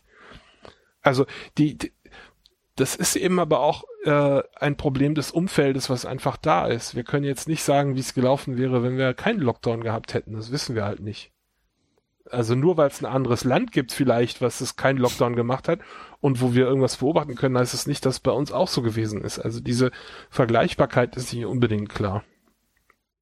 Naja, zumal halt das Problem ist, dass wir äh, bei den verschiedenen Lockdowns in unterschiedlichen Ländern, die ja also zum einen stark unterschiedliche äh, Quoten von äh, Letalität und auch von, von Ansteckungsrate haben, selbst innerhalb desselben Landes mit demselben Gesundheitssystem. Also ein, ein schönes Beispiel dafür ist zum Beispiel die Schweiz, wo sich herausgestellt hat, dass die ähm, sowohl die Ansteckung als auch die Tödlichkeit in den unterschiedlich sprachigen Kantonen innerhalb der Schweiz relativ stark unterschiedlich ist wo es halt verschiedene Theorien darüber gibt, ob es jetzt irgendwie genetische Faktoren gibt, ob es da soziale Faktoren gibt. Es ist halt nach wie vor so ein bisschen unklar. Äh, na, also, ein, also die Theorie ist halt zum Beispiel, dass in den italienischsprachigen Kantonen mit äh, relativ äh, hohen äh, Todes- und Ansteckungsraten, es ist halt einfach damit zusammenhängt, dass die Familienverbände alt-jungen enger zusammenleben und dass äh, der, äh, der durchschnittliche Abstand in der Kommunikation geringer ist und die Sprache halt mehr Laute hat, die halt irgendwie mehr Tröpfchenbildung verursachen. So ist halt eine Theorie. Kann natürlich auch sein, dass es einfach der Rotwein ist oder was auch immer, wissen wir nicht. Ne? Das ist halt so. Und, und wir haben jetzt aber trotzdem halt irgendwie das Phänomen, dass wir dadurch, dass in den Lockdowns an so vielen Parametern gleichzeitig gedreht wurde, ist halt gerade so ein bisschen schwer ist einzuschätzen, was jetzt wirklich die, zum Beispiel die Risikozonen, die Risikoverhaltensweisen sind. Klar scheint, also relativ klar scheint zu sein, dass das Hauptproblem Indoors ist. Das heißt also Innenräume sind das eigentliche Problem. Alles, was draußen passiert, also viele Leute haben sich darüber aufgeregt, dass die Leute in den Parks jetzt irgendwie jetzt nun nicht irgendwie immer den Sicherheitsabstand eingehalten haben. Interessanterweise äh, scheint das jetzt irgendwie nicht so, ein massiv, so eine massive Auswirkung gehabt zu haben, zumindest was wir bisher sehen so immer vorsichtig sein, aber halt so kritischer sind halt irgendwie Innenräume. Ja, und, Insbesondere und Busse. Halt Busse waren halt besonders schlimm ein, und sind beforscht worden. Ja, ist ja ein Innenraum. Naja, aber ja, Innenraum, Innenraum, ja. Innenraum ist halt auch erst dann schlimm, wenn es außerhalb deiner Familie ist, also mit irgendwelchen anderen Leuten zusammen, ne? Die nicht, also. Genau, also wenn halt du Innenraum außerhalb deiner eigenen Infektionsgemeinschaft, genau. Und die, die, die Frage ist dann eben auch, wie passen wir jetzt halt irgendwie diese, Lockdown-Regeln an für die nächste Welle? Also äh, was sind denn die Sachen, die dann tatsächlich weiterhin untersagt sind? So momentan ist zumindest, was ich so in Berlin sehe, machen viele Gastronomen nur ihre Außenbereiche auf, also sagen, draußen sitzen ist okay, beziehungsweise gehen die Leute freiwillig lieber nicht rein, weil sie intuitiv das richtige Gefühl haben, dass draußen besser ist als drin. Das heißt, äh, vieles von dem, was im initialen Lockdown passiert ist, war möglicherweise tatsächlich nicht so wirksam. Also ich würde jetzt mal nicht sagen unnötig, aber sagen wir mal nicht, nicht so wirksam, dass es möglicherweise den Schaden, äh, der dadurch anderweitig entstanden ist, gerechtfertigt hat. So. Ähm, und ich glaube, dass halt dieses Problem, wie man jetzt die, die Maßnahmen im Detail konfiguriert und was davon welche Auswirkungen hat, äh, das sauber zu managen und zu kommunizieren, ist jetzt so eines der, der großen Problemfelder. So. Und die Wissenschaft ist jetzt ja gerade in so einer Situation, was es halt, die es halt auch nicht einfacher macht, dass halt ganz viele von den Studien sind halt nicht peer-reviewed. Das heißt also, ganz viele Studien, gerade zu Corona, werden halt publiziert, sobald sie fertig getippt sind. Ne? Also dann lässt man vielleicht nochmal irgendwie einen Kollegen drüber lesen, aber dann werden die halt, gehen die halt raus, weil der Druck so groß ist, dass man halt irgendwie Lösungen finden will. Und alles, was irgendwie so aussieht, als könnte es irgendwie uns weiterbringen, weil es halt in die eine oder die andere Richtung halt für oder gegen eine Maßnahme spricht oder eine Behandlungsmethode ist oder was auch immer, wird halt publiziert, weil sie halt im Zweifel Leben retten kann und man relativ schnell validieren muss, ob das halt tatsächlich irgendwie der ähm, sozusagen dem äh, im, im konkreten Falle hilft. Also zum Beispiel ein, ein Beispiel dafür war die äh, die Sache mit der Bauchlage bei der Beatmung. Ne? Also dass halt irgendwie die äh, Chinesen relativ bald festgestellt haben, dass äh, äh, Leute, die beatmet werden müssen, also auch nicht nur intubiert beatmet, sondern auch irgendwie mit Masken beatmet, dass bei denen die Überlebensrate äh, signifikant steigt, wenn die halt auf dem Bauch liegen oder auf der oder so halb halb auf dem Bauch, halb auf der Seite liegen, äh, was einfach anatomische Gründe hat. Und das haben die halt relativ schnell rausgehauen, ohne große Peer Review. Und das hat Leben gerettet, dass sie das getan haben, weil andere Ärzte dann daraus äh, Folgerungen ziehen konnten. Selbes Problem jetzt äh, mit den mit den Studien, die halt äh, zur Blutgerinnung kamen, dass also dieses äh, Coronavirus bei einigen wenigen Menschen dazu führt, äh, dass es halt irgendwie massive Gerinnungen gibt, die halt irgendwie dann zu Schlaganfällen, Lungenembolien und so weiter und so fort führen. Ähm, und daraufhin sich dann halt auch relativ schnell die, das Behandlungsschema umgestellt hat und man gesagt, okay, alle Leute, die mit Corona irgendwie auf, äh, ins Krankenhaus kommen, kriegen halt erstmal Blutverdünner, um dem vorzubeugen. So. Auf der anderen Seite werden aber auch Studien publiziert, wo man sagen muss, naja, pff, das ist jetzt aber halt relativ, also wie zum Beispiel halt diese Chloroquin-Geschichte, ne? Wo halt äh, zwar schon klar war, das funktioniert offenbar irgendwie, also halt irgendwie, wenn du es zur richtigen Zeit irgendwie einsetzt, in der richtigen Dosierung, und dieses Zeitfenster ist halt relativ klein und das Dosierungsfenster ist auch sehr klein, dann hat es eine positive Auswirkung, aber die Nebenwirkungen bei einem Großteil der Leute sind extrem groß und wenn du halt irgendwie außerhalb des, des äh, Fensters bist, in dem halt irgendwie tatsächlich äh, äh, die Wirksamkeit hilfreich ist, schadet es halt eher, das war halt aus dieser kleinen Studie, die da halt äh, am Anfang publiziert wurde, halt schlicht und ergreifend noch nicht zu entnehmen. So, und da hat sich dann halt erst dadurch rausgestellt, dass halt irgendwie weltweit halt experimentiert wurde. Man muss halt einfach verstehen, die Ärzte sind halt gerade halt eher in so einer Schlachtfeldsituation. Das heißt also, die versuchen halt irgendwie so schnell, wie es irgendwie geht, halt dahin zu kommen, dass sie halt äh, äh, Erkenntnisse publizieren. Und da muss man dann halt als Laie genau hingucken, was man halt mit diesen Studien tut so, und wie man die, wie man die halt irgendwie bewertet und ob man da halt irgendwelche Folgerungen für sich draus zieht. Na, oder ähm, man macht sich den Stress gar nicht erst. Ja, also es ist ja auch im Grunde so eine nervöse Schutzreaktion, dass man jetzt äh, zu Hause im Lockdown die Zeit damit überdrückt, irgendwelche Studien zu googeln. Hat man ja vorher auch nicht gemacht. Aber also es, das ist so eine ist so ein Reflex aus meiner Sicht, den man auch beobachten kann, wenn Leuten irgendwelche Krankheiten diagnostiziert werden. Sagen wir mal irgendwie, ähm, keine Ahnung, es muss ja jetzt nichts Schlimmes sein, sag ich mal, irgendein Ausschlag oder so, dann fängt man halt an zu googeln und hat auch erstmal keine, keine, äh, äh, kann es nicht beurteilen, ob die Ergebnisse jetzt taugen oder nicht. Das ist ein generelles Problem und ich möchte aber noch eine, eine, Lanze brechen für die Leute, die jetzt die Studien machen. Selbst wenn sich das als falsch herausstellt, kann es trotzdem Leben retten. Denn ich sage mal, nur mal, die Studie kommt jetzt irgendwie ähm, es gibt Leute, die einen Schlaganfall kriegen.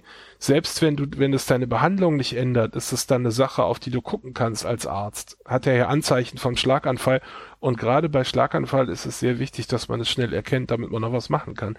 Also das ist schon richtig und wichtig, dass die Leute jetzt schnell ihre Studien raushauen, selbst wenn es sich im Nachhinein als nicht so äh, irgendwie, dass es nur bei wenigen Leuten stimmt oder dass es nicht verallgemeinerbar ist oder so. Selbst dann ist es wichtig, dass das alles publiziert wird. Und was der, die Anomalie ist jetzt nicht die Studien, sondern dass wir plötzlich alle im Internet klicken und irgendwelche Studien finden. Die gibt's immer, die Studien zu irgendwelchen Gebieten, die gerade neu sind. Und gerade Gebiete wie Corona, bei denen es plötzlich äh, Funding gibt, da gibt's natürlich besonders viele neue Studien. Aber ähm, das ist ein Problem, was jetzt nicht Corona-spezifisch ist, dass man bei Studien als Laie im Grunde schlechte Karten hat bei der Beurteilung, äh, was das jetzt heißt.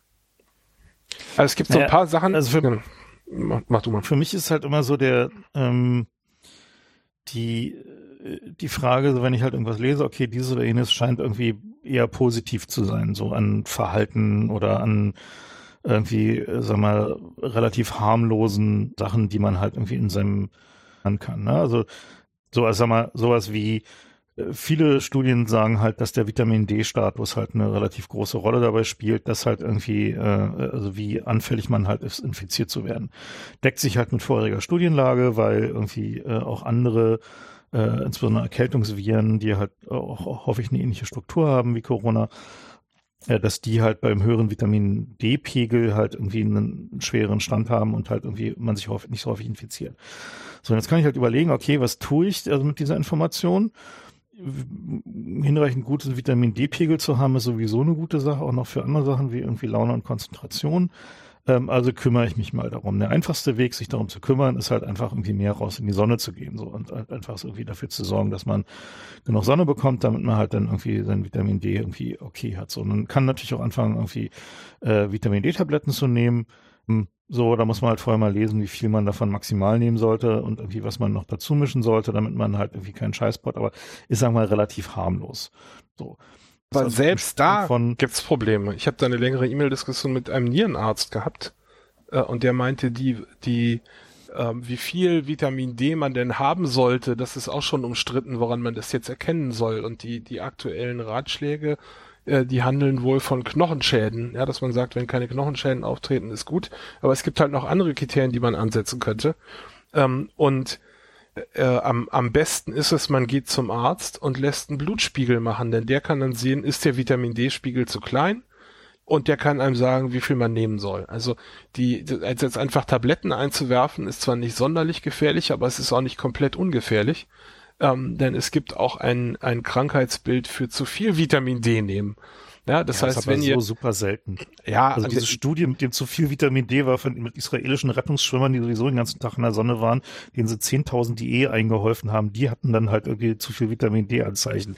Worauf halt, ich okay, hinaus da muss man auch mal so ein bisschen gucken. Worauf ich hinaus will, äh, Vitamin D Mangel gibt's bei Leuten, die den ganzen Tag drin sind oder ähm, mhm die äh, dunkle Haut haben und daher, also die Hauptquelle für Vitamin D im Menschen ist Sonnenlicht. Äh, UV-Strahlen löst in der Haut was aus und da kommt Vitamin D raus.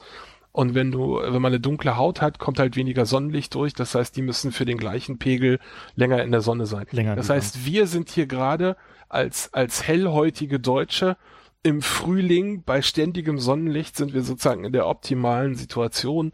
Äh, ein, ein zu viel Vitamin D durch im Sonnenlicht sein hat es noch keinen einzigen Fall gegeben. Äh, insofern ist der Rat von mir jetzt nicht irgendwie Pillen zu machen, sondern lieber äh, jeden Tag mal 10, 20, 30 Minuten draußen rumzulaufen, dann ist gut. Und wer das eh macht, der muss sich keine Sorgen machen. Aber Vitamin genau, aber, D ist also, ja auch nur ein Platzhalter hier gerade. Genau, also Vitamin D war jetzt sozusagen nur der Platzhalter für wenn irgendwelche Studien sagen, das, äh, scheint halt irgendwie eine positive Auswirkung zu haben, it ist relativ low risk im Vergleich zu allen anderen Sachen, ähm, dann kann man das halt einfach machen. Wenn halt irgendwie die Studie sagt, hier Chloroquin könnte helfen, dann anzufangen, sich irgendwie Chloroquin aus dem Aquariumsbedarf reinzupfeifen, ist dann halt schon eher so auf der nicht nicht machen Liste so, ne? Das heißt also letzten Endes muss man halt einfach immer gucken, was sind tatsächlich die möglichen Folgerisiken einer Verhaltensänderung?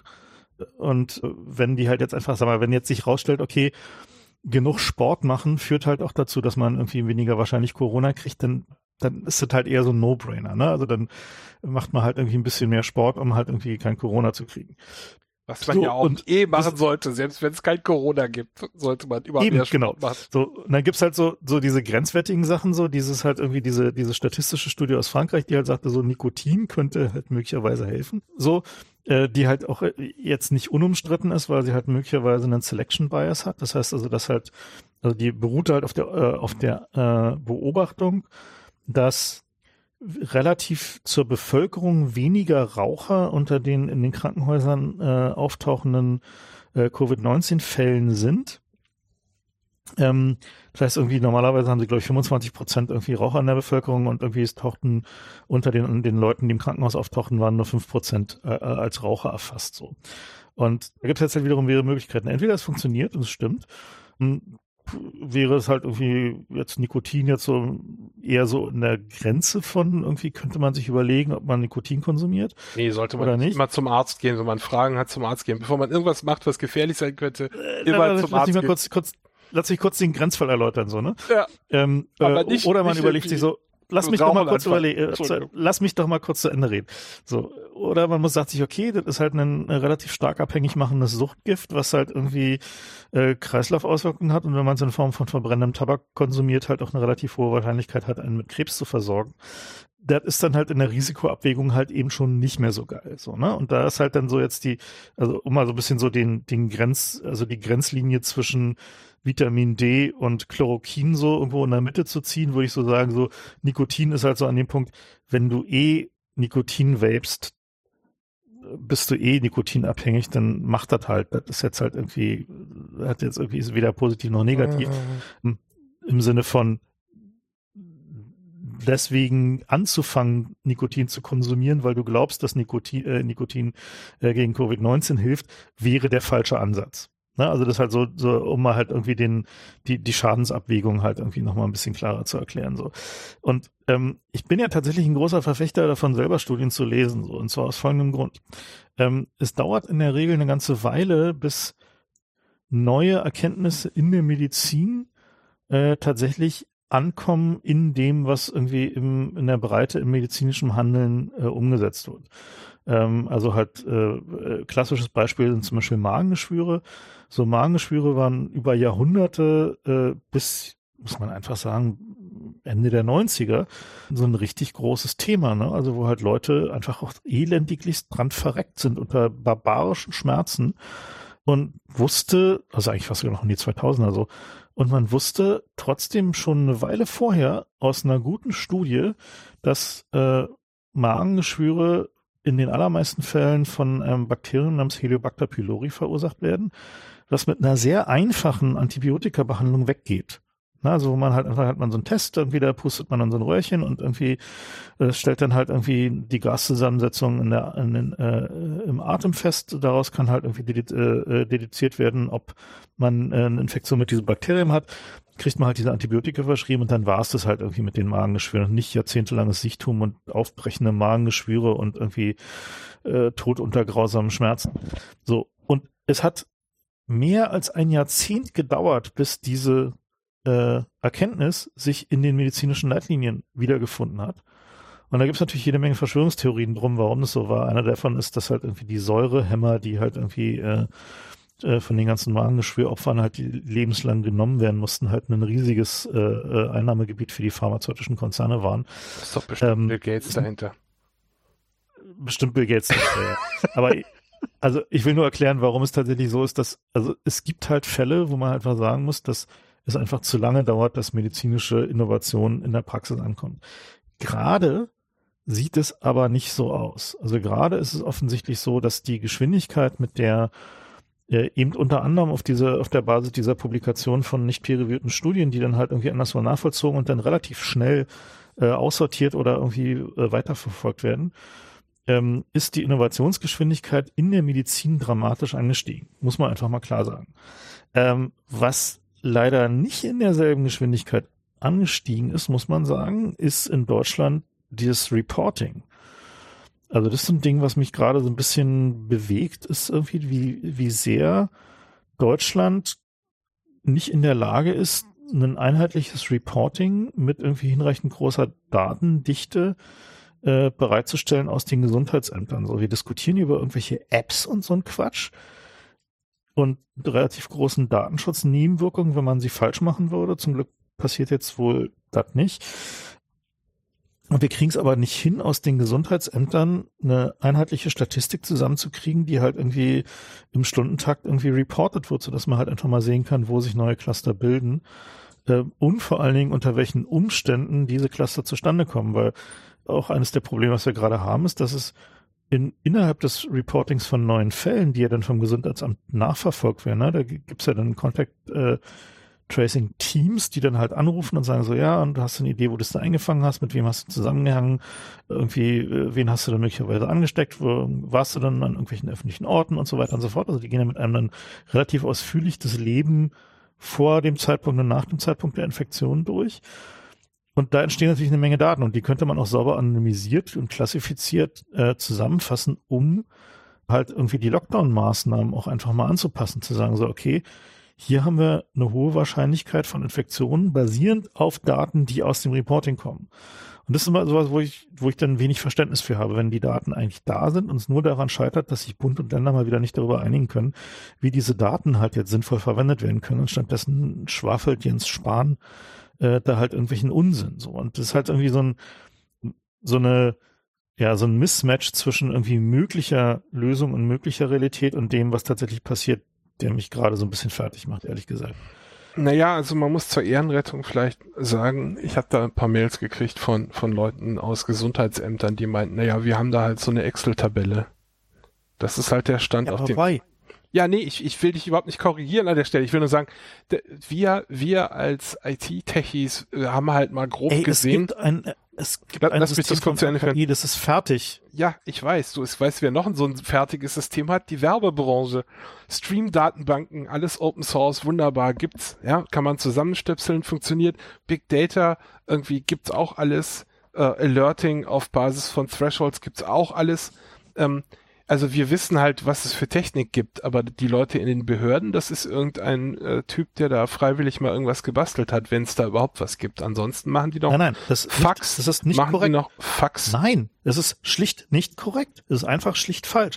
Es gibt ein AKI-System, es ist fertig. Es ist ein System für das Reporting von Infektionskrankheiten. Das Dieses System wurde seit mehreren mehreren Jahren entwickelt. Es wird nur nicht, nicht, es wird nur nicht eingesetzt, ja, weil eben. wir gerade hier eine beschissene Bund-Länder äh, Problematik haben, dass nämlich die Bundesländer und die einzelnen Kreise diese Software nicht einsetzen, die eigentlich da ist und verwendet werden könnte für exakt genau diesen Zweck. Und dafür habe ich genau kein Verständnis. Ich auch nicht. Ich auch nicht. Aber so und es hat nichts halt, mit Technik zu tun, sondern es hat nur damit zu tun, dass irgendjemand eifersüchtig eifersüchtig auf seinen Scheiß da irgendwie ist.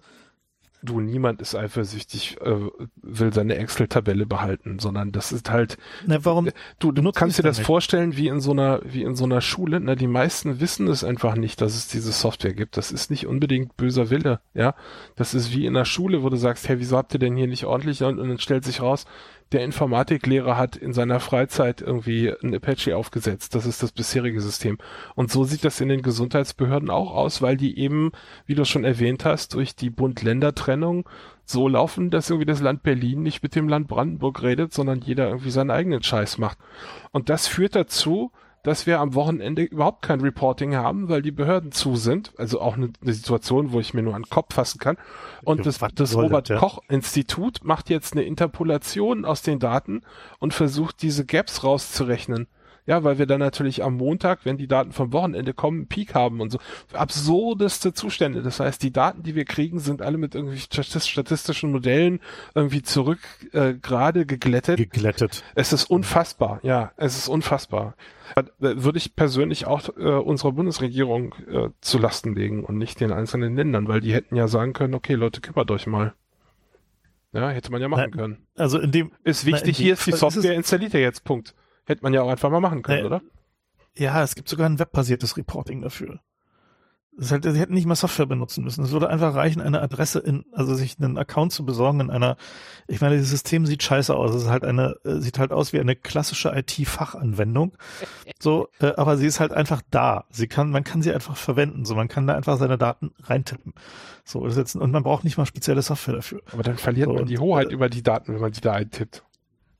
Genau das ist das Problem. Und das ist halt genau das, worum es hier gerade geht, dass halt einfach diese, äh, also selbst in so einer Situation halt irgendwie nicht versucht wird, halt einfach mal irgendwie zu sagen, okay, äh, zentralisieren wir mal an dieser einen Stelle, wo es halt irgendwie tatsächlich sinnvoll nötig ist. Naja. Gut, also auf der anderen Seite gab es jetzt gerade in den Nachrichten die Story, ich weiß nicht, bei der Süddeutschen habe ich es, glaube ich, gesehen, haben sie irgendwie zurückgerechnet, den ersten Covid-Fall irgendwie eine, wer sich da wann mit wem ist, konnte man rekonstruieren, obwohl wir diese Daten alle nicht haben.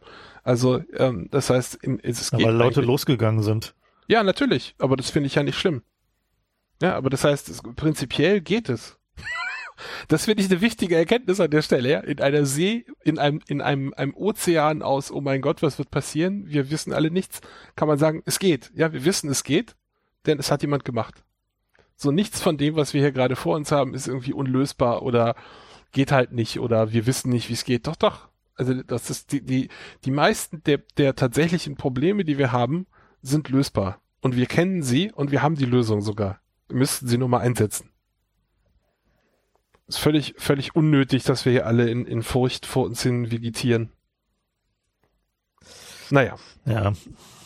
Also diese, diese Software vom AKI heißt Demis, D-E-M-I-S. Ähm, und, Können wir äh, ja die Linkliste tun, wenn du möchtest. Können wir die Linkliste tun, genau. Ähm, Übrigens zu dem Nikotin würde ich gerne noch andeuten, dass es natürlich auch eine Studie in die Gegenrichtung gab. Ja, die, die erste, mhm. die ich gesehen habe, war, da ging es um Italien.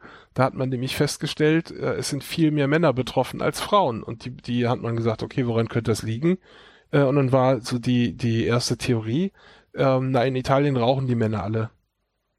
So, und in China gab es eine ähnliche Theorie. Ja, also das heißt, mhm. das ist, selbst wenn man jetzt die Was Studien validiert, noch dann kann es trotzdem passieren, dass man zwei Studien hat, die sich widersprechen und die können trotzdem beide wahr sein.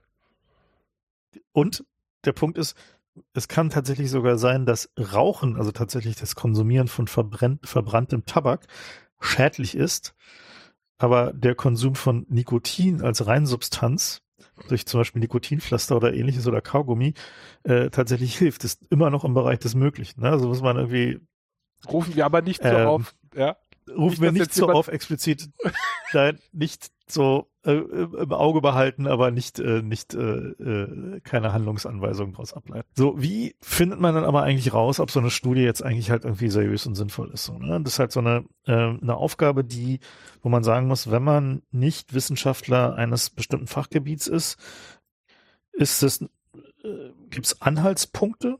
Ne? Also es gibt halt irgendwie sozusagen so sowas wie so ein paar Checkpoints, die man da verwenden kann, um so einen Eindruck davon zu bekommen, ob diese Studie sinnvoll und relevant ist.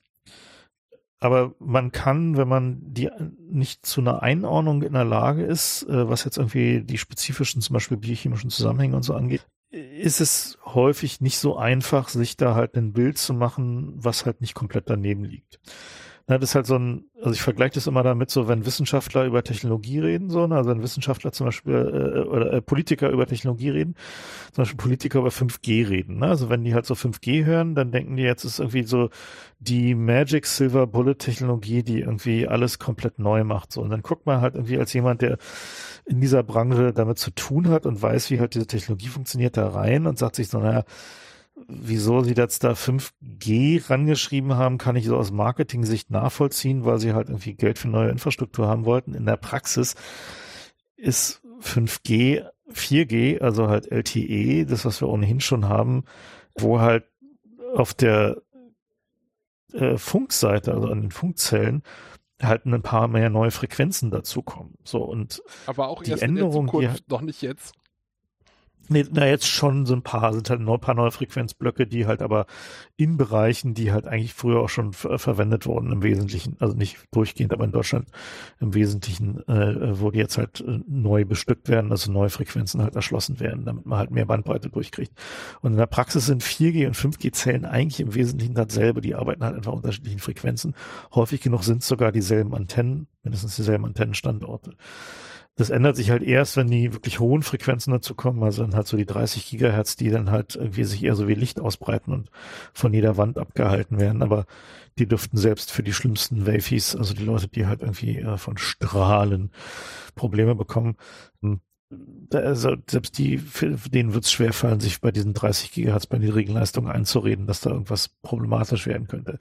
Anyway, der, der große nächste Schritt nicht passiert, dass nämlich hinten bei den Telcos im Kern Sachen anders gebaut werden, als sie bei LTE momentan sind, ähm, der passiert erst irgendwann in der Zukunft. So, was momentan passiert ist, also real passiert bei den Telcos ist, dass die ihre existierende LTE 4G Infrastruktur, also das, was ihr heute sowieso schon den ganzen Tag benutzt, dass sie da neue Antennen ranschnallen. Also neue, neue Sendemasten dazu tun, die halt auf anderen Frequenzen, ein bisschen anderen Frequenzen funktionieren. Und dann nennen sie es halt 5G. Das heißt, also auch diese, also aus der technischen Perspektive heraus ist dieses irgendwie 5G macht irgendwie unser Immunsystem kaputt und dann kommen die Viren mit den Quanten Nanodots na, und so, dieser ganze Quatsch äh, hat halt überhaupt nichts mit der Realität zu tun. Und das die Problem Nanodots ist halt, dass echt erwischt, oder? Die haben mich wirklich gestört. Das, das Problem ist halt, dass man, wenn man sich nicht wirklich mal in so ein Gebiet eine Weile reingenördet hat, steht man, wenn man so relativ spezialisierte Studien, also gerade zur Medikamentenwirkung äh, versucht zu interpretieren oder so zur Metabolismus, äh, Metabolismusfunktion, steht man so ähnlich da wie halt so ein Politiker vor dem 5G. Man redet da halt so über ähm, so Dinge so und äh, im Detail hat man aber nicht wirklich Ahnung von, sondern äh, wiederholt halt nur irgendwelche Schlagworte. Ist halt ungefähr so wie am Anfang der Epidemie halt plötzlich alle zu Epidemiologen wurden, obwohl sie überhaupt nicht mal Basisahnung von Statistik hatten und wie halt irgendwie äh, Ausbreitung funktioniert. ja, ich meine, wenn es gut lief, haben sie mal irgendwie äh, äh, äh Plague Incorporated gespielt. Ja? Äh, dann ja, haben sie zumindest mal so einen groben Eindruck, wirklich weiterhelfen. Einen groben Eindruck davon, wie es funktioniert.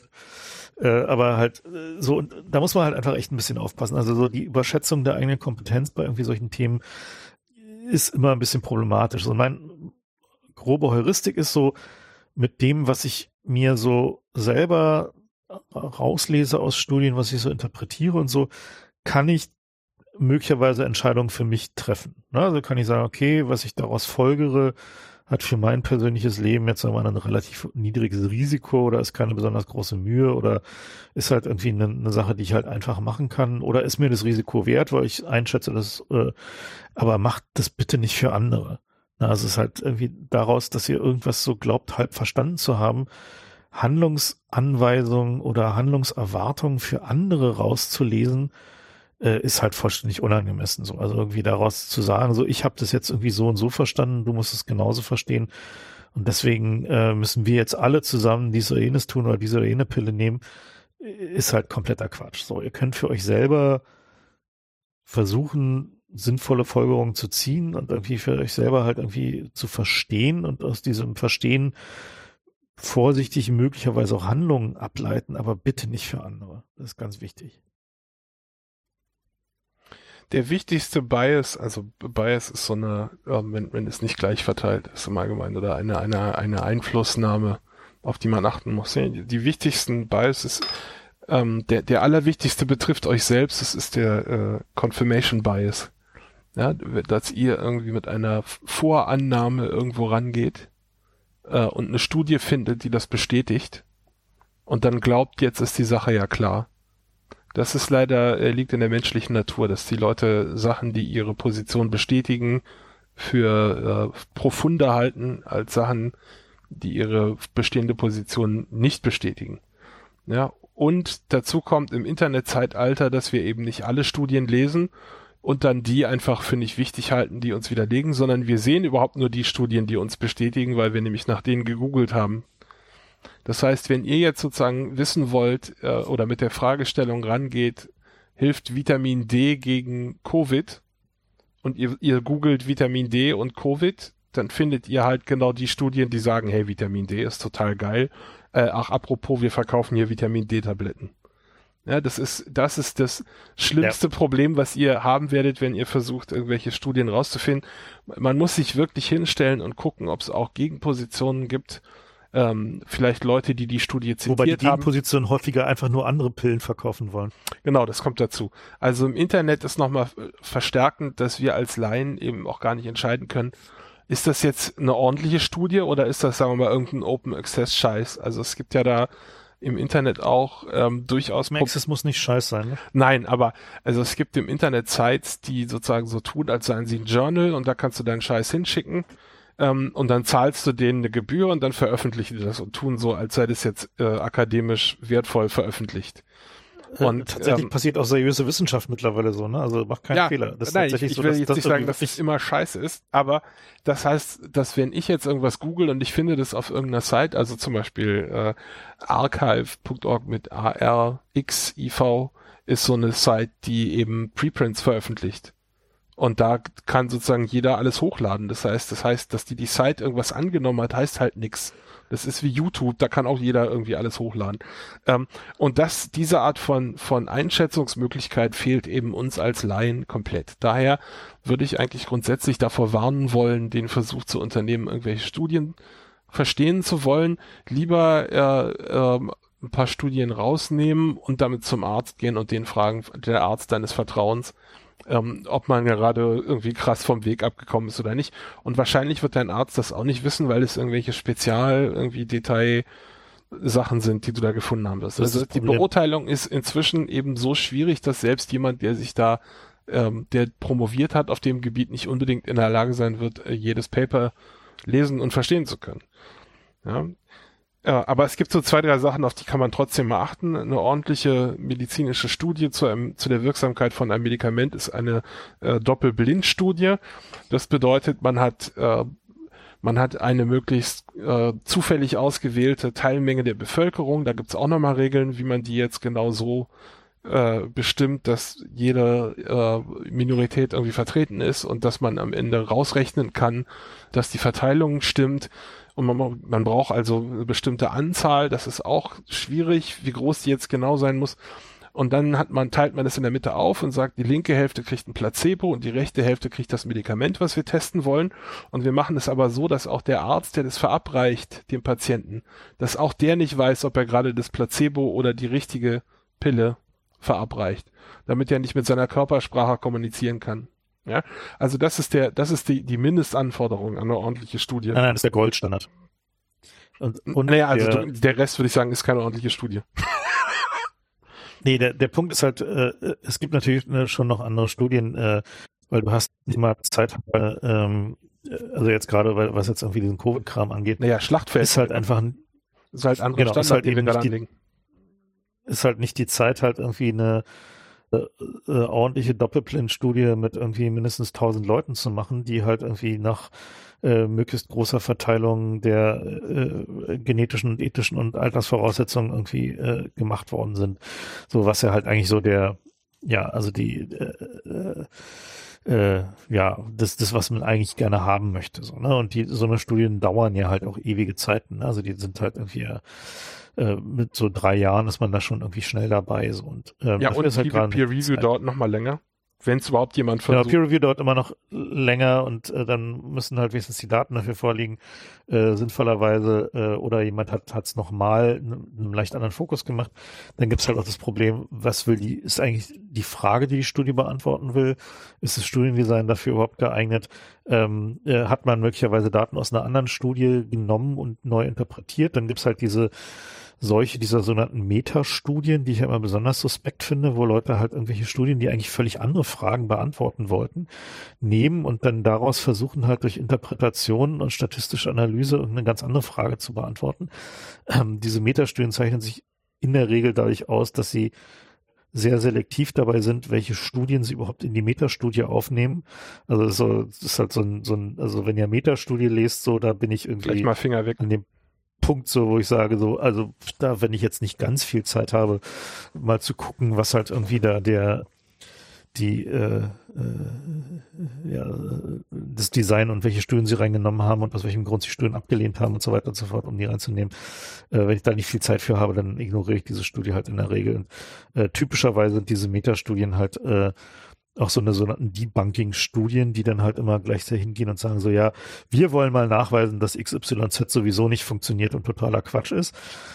Und äh, sind dann aber vom Design her, vom Design her halt völlig fahrlässig und so. Also da, da gebe ich gerade nicht besonders viel drauf auf diesen, diesen Kram.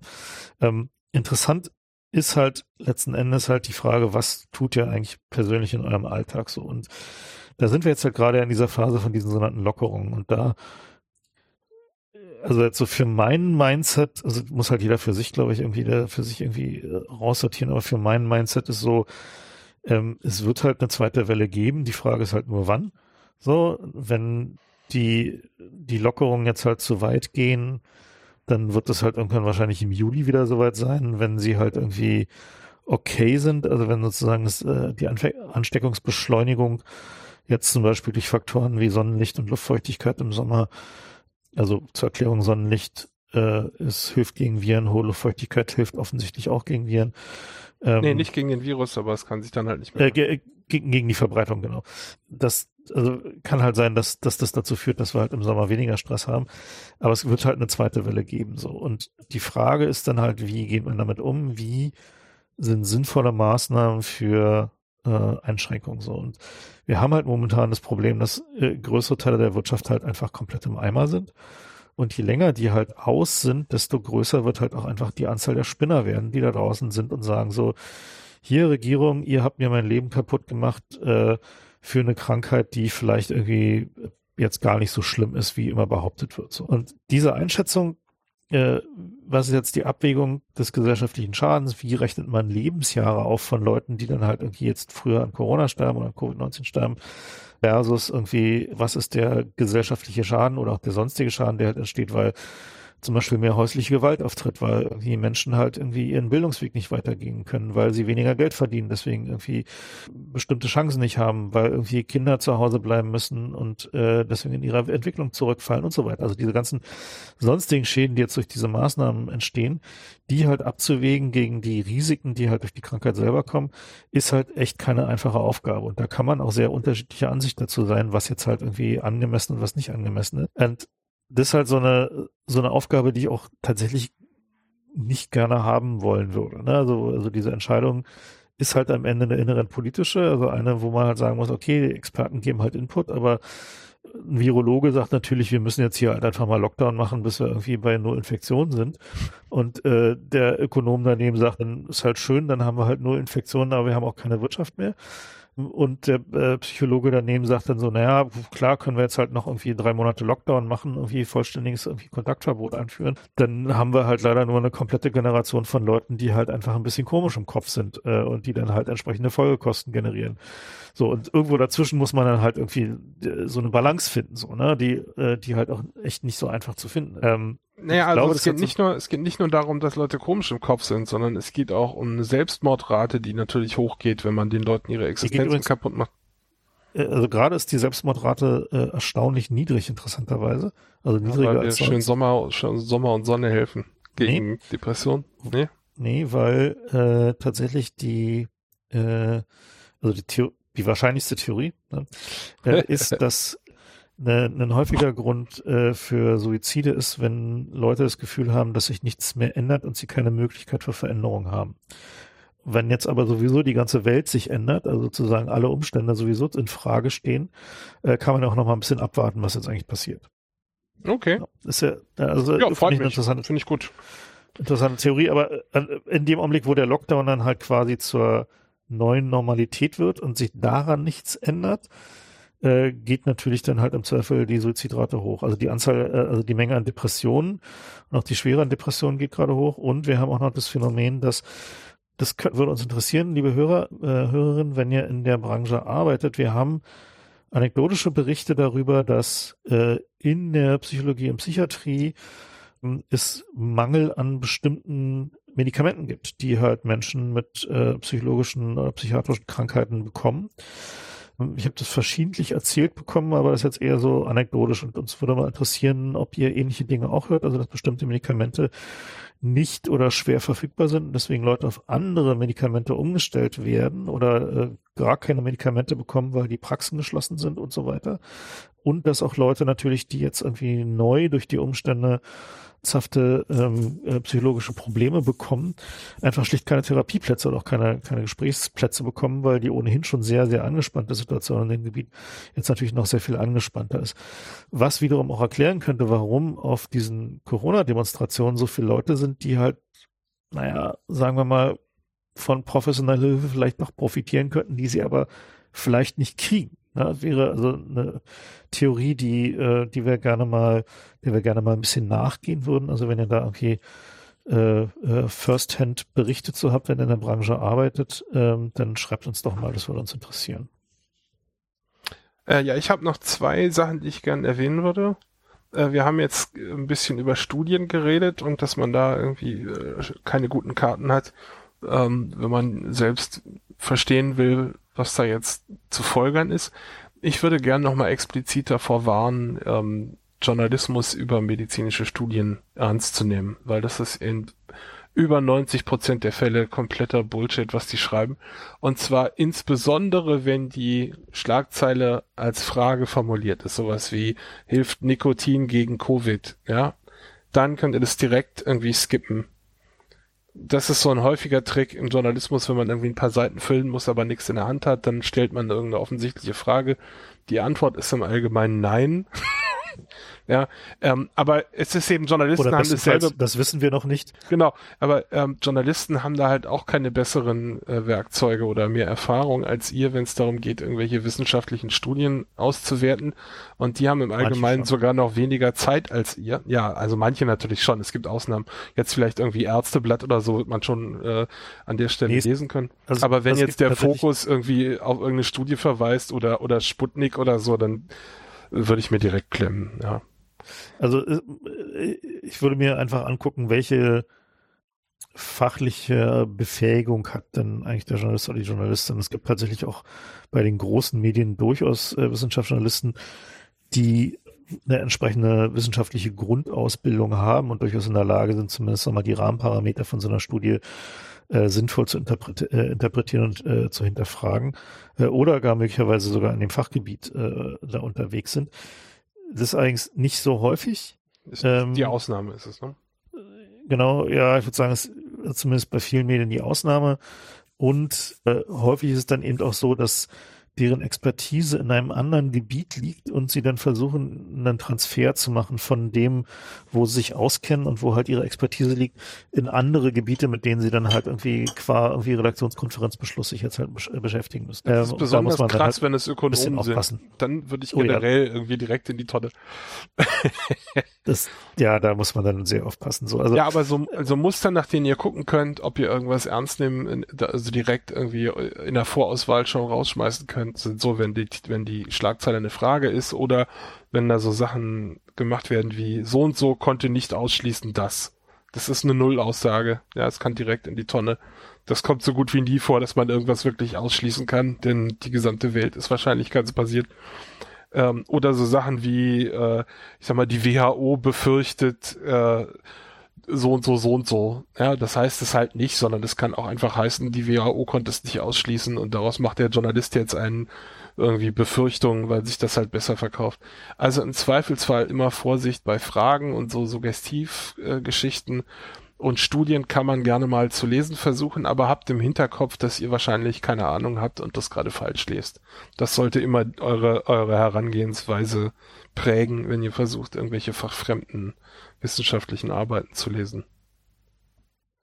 Ja, ähm, ansonsten wir haben uns nicht über diese Corona-App unterhalten. Äh, haben wir, glaube ich, auch was, beide keinen Bock mehr, oder? Willst du da noch nee, ich glaube, es ist irgendwie, da können wir jetzt einfach mal warten, bis die fertig ist und dann unterhalten wir uns darüber, wenn die fertig ist. Irgendwie. Und dann ja. bashen wir alle. das ist immer ich, die einfachste Position. Ja, aber ich, ich würde jetzt nicht unbedingt, nicht unbedingt irgendwie auf Default-Bashen gehen, sondern irgendwie eher eine sachliche, weil ich meine, damit kennen wir uns immerhin aus. Ne? Also das ist halt sozusagen was ein Thema, wo wir beide irgendwie Expertise haben, irgendwie Softwarequalität und irgendwie Funk- und äh, äh, Mobilapplikationen.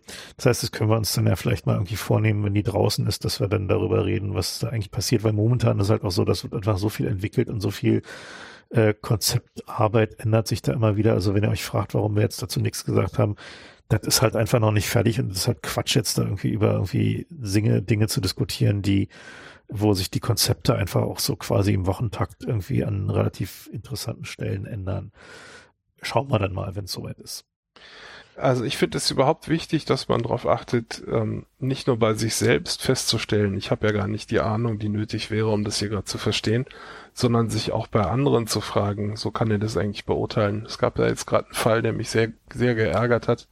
Ähm, da gab es dann irgendeine so Lockdown-Skeptik-Webseite, die hat irgendwie geschrieben, ja, der Quellcode für das Modell, was die Briten benutzt haben in ihrer Vorhersage vom Imperial College, äh, der ist das ja Infektionsmodell. jetzt das Infektionsmodell, mit, womit die halt rumsimuliert haben, wo dann diese diese apokalyptischen Vorhersagen herkamen, die letztendlich ja auch dazu geführt haben, dass die britische Regierung äh, eingelenkt hat und jetzt doch Lockdown versucht, wenn auch nicht sonderlich geschickt.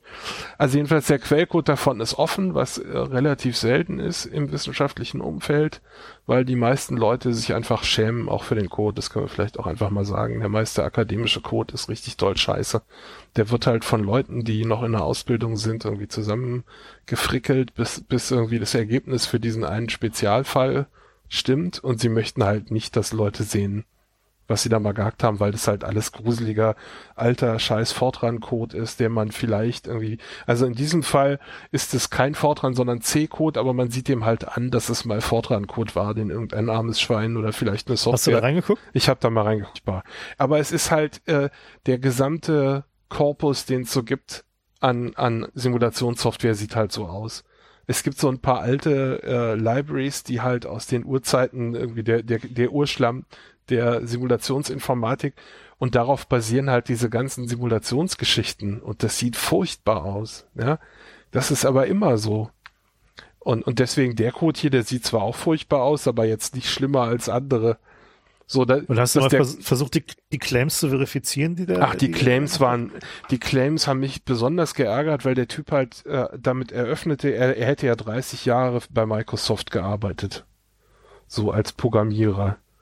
Und jetzt maßt er sich halt an, irgendwie diesen Code zu lesen und zu sagen, ja, das stimmt ja alles nicht. Ja, und eine der Beschwerden war zum Beispiel, ähm, wenn man die Simulation mehrfach laufen lässt, dann kommen verschiedene Werte raus.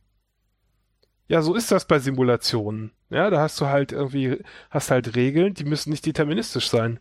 Also es gibt da. Ja, sind, sind da Zufalls, äh, Zufallswerte drin? Ja, natürlich ist da Zufall drin, klar. Mhm. Du willst ja Zufall drin haben. Das ist ja keine, ich will die Welt nachstellen, sondern ich will wissen, was kann denn alles passieren. Und das README zu dem Code sagt, äh, führ das mal mehrfach aus und gucke, wie sich das entwickelt. Ja, du willst den Trend, willst du wissen, nicht, das ist jetzt nicht irgendwie, morgen wird die Welt so sein. Ist nicht die Art von Simulation. Die gibt's auch, das heißt aber also die, die, scheitert an anderen Sachen. So, und das heißt der, also diese mal so, also das ist halt der sinnvolle Weg, irgendwie das, äh, äh, zu benutzen ist halt, du lässt es halt irgendwie 500 Mal laufen und dann nimmst du halt den, den Mean von den Modellen oder sowas. Ja, und du kannst gucken, wie weit die auseinanderlaufen. Also es gibt da schon verschiedene Sachen, die man gucken kann. Aber es gibt halt so ein paar Sachen, die der offensichtlich überhaupt nicht verstanden hatte, der Typ, der das kritisiert hat, nämlich was es für Probleme mit Floating Point Arithmetik gibt. Ja, das ist das, was man in Rechnern benutzt, um, um äh, Nachkommazahlen zu verarbeiten. Und da gibt's halt inhärente Probleme, nämlich zum Beispiel Rundungsfehler. Äh, und die Rundungsfehler, die sind einfach Teil, Teil des Feldes, in dem du dich bewegst. Man rechnet ja nicht mit unendlicher Genauigkeit.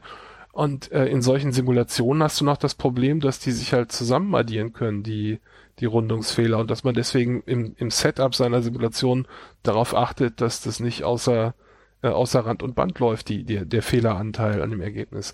Aber äh, das ist eine Sache, die man mal hätte gucken können, aber soweit kam der halt nicht. Er hat halt gesagt, ja wieso, da kommt jetzt hier, ich habe es zweimal laufen lassen, da kommt was anderes raus. Das ist unwissenschaftlich, ja, so auf dem Niveau.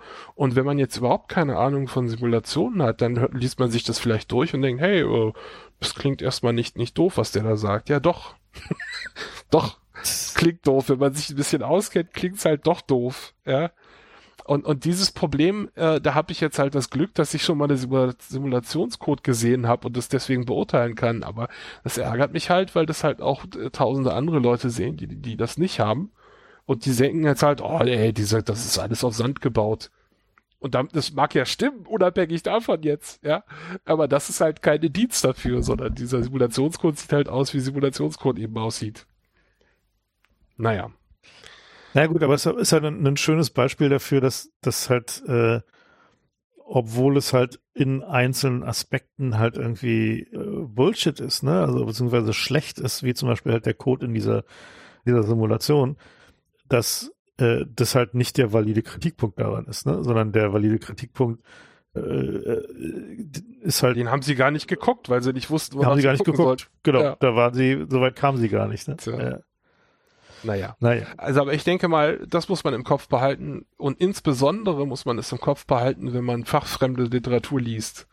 Dass ich, ich kann jetzt nicht, vielleicht, wenn ich Glück habe, kann ich irgendwie den Worten folgen, ja, was der da sagt, aber die, das Framework, um das beurteilen zu können, ob das jetzt ordentlich war oder nicht, das habe ich überhaupt nicht. Insofern, äh, also ich finde es auch eine gute Idee, wenn man, wenn das jeder mal versucht, so ein paar wissenschaftliche Studien zu lesen, aber geht mal nicht davon aus, dass ihr da irgendwas äh, sinnvoll verstanden haben werdet am Ende. Das ist eher so eine irgendwie persönliches Wachstum-Geschichte, ja, dass ich irgendwie versuche, ein besserer Mensch zu werden, indem ich mehr Input reinziehe oder so. Aber es ist jetzt nicht, ich lese mir eine Studie durch und dann weiß ich, wie die Welt funktioniert. So ist das nicht.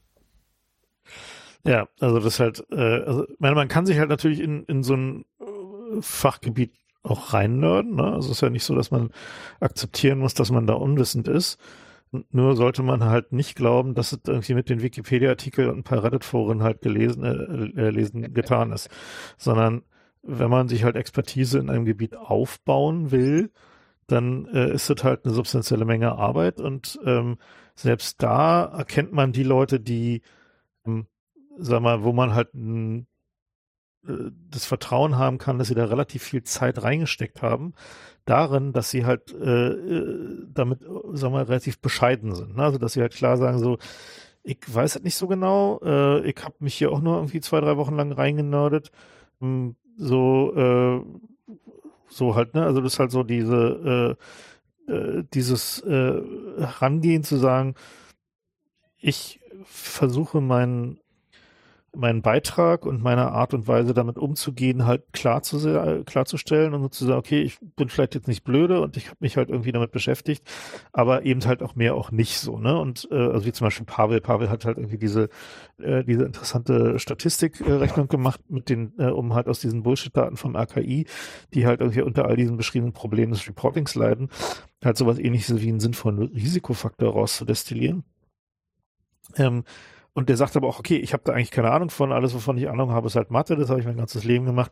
Ähm, ich kann halt Statistik machen und ich kann halt irgendwie feststellen, wenn Daten Quatsch sind, weil sie halt inkonsistent sind und ich kann versuchen, das irgendwie auszugleichen und irgendwie da, daraus halt irgendwie was Sinnvolles zu machen. Äh, aber mehr verspreche ich jetzt hier halt auch nicht so. Und, und da erkennt man Leute dran, mit denen man sich auseinandersetzen kann. Leute, die sich hinstellen und keine vorherige Expertise in diesem Feld haben und sich dann hinstellen und sagen, hier, ich weiß es jetzt alles und so ist es und da ist vorne und irgendwie, ich habe ein Video auf YouTube gesehen und das hat mir die Welt erklärt, da kann man dann auch getrost seine Zeit mit was anderem verbringen. Ich würde noch hinzufügen wollen, dass selbst wenn man sich wo rein nerdet, äh, man immer noch das, die Gefahr hat, sich in so einen Realitätstunnel zu begeben weil man eben Selection Bias hat. Also man, man wählt die Sachen, mit denen man sich jetzt beschäftigt, aus und kriegt aber den Gegenwind gar nicht mit. Man kriegt gar nicht mit, die die Fehler um einen rum, die anderen, die, die, die, die Kollegen im Studium gemacht hätten, die kriegt man halt nicht mit, sondern nur die eigenen Fehler. Das heißt, das ist immer noch, äh, ist immer noch schlechter, wenn man, selbst wenn man jetzt, ich sag mal, fast unendlich Zeit investiert, um sich in irgendein Gebiet reinzunörden, ist es immer noch schlechter, als wenn man es mit, mit Kollegen zusammen ordentlich studiert hat und in einer Gruppe. Insofern immer schön behaltet euch den, das Gefühl, äh, keine Ahnung zu haben. Daran erkennt man den, der Ahnung hat, ist, dass er nicht so tut, als wüsste er, wovon er redet. Ja. Na gut. So, eine relativ kurze Sendung diesmal, aber wir haben ja auch, äh, kloppen ja auch viel Wir wollten zu. ja auch nur. Eigentlich wollten wir darüber, nur kurz was sagen. Wir wollten ja nur kurz darüber reden, äh, wie man versucht, nicht Pech zu haben beim selberdenken. Ähm, in diesem Sinne wünschen wir euch irgendwie äh, geistige und körperliche Gesundheit. Genau, haltet versucht. durch. Es, es geht, ja jetzt geht ja jetzt mittlerweile auch wieder, äh, versucht irgendwie insbesondere kurz darüber nachzudenken, was ihr wisst darüber, wie, in, in welchen Situationen die Ansteckungsgefahr am größten ist. Ich sag mal so, mein ähm, Haupt äh, Beef mit diesen Lockerungen sind gerade Fitnessstudios, wo ich so echt nicht verstehe, was das jetzt eigentlich soll. Weil es gibt ja eigentlich nichts Schlimmeres als Menschen, die in Innenräumen in relativ geringem Abstand sich körperlich intensiv betätigen. Also da würde mich nicht wundern, wenn wir dann dann demnächst äh, Fitnessstudio-Infektionscluster in Hessen, was glaube ich, wo die irgendwie Fitnessstudios wieder aufmachen dürfen, haben. Was ich echt nicht verstanden habe, da standen die Leute dann nachts Schlange, damit sie irgendwie gleich wieder trainieren können. Man kann auch so schön Sport draus machen. Anyway, ähm, bleibt gesund, äh, geistig und körperlich. Äh, versucht euch nicht auf YouTube zu radikalisieren. Facebook ignorieren ist auch immer eine gute Idee. Nutzt die Zeit, um euren Horizont zu erweitern, nicht um eure bestehenden Positionen zu bestätigen. Genau. Und äh, tatsächlich auch mal so ein paar Tage News-Abstinenz ist auch eine echt gute Sache für den Kopf, kann ich bestätigen. Ja, ich krieg dann immer böse Mails, wenn ich mal ein Wochenende lang nichts blogge. Ja. Hey, was ist denn los? Lebst du noch? Ja, ja. Du bist ja da auch in einer Verantwortung, ne? Also Ach, das halt so.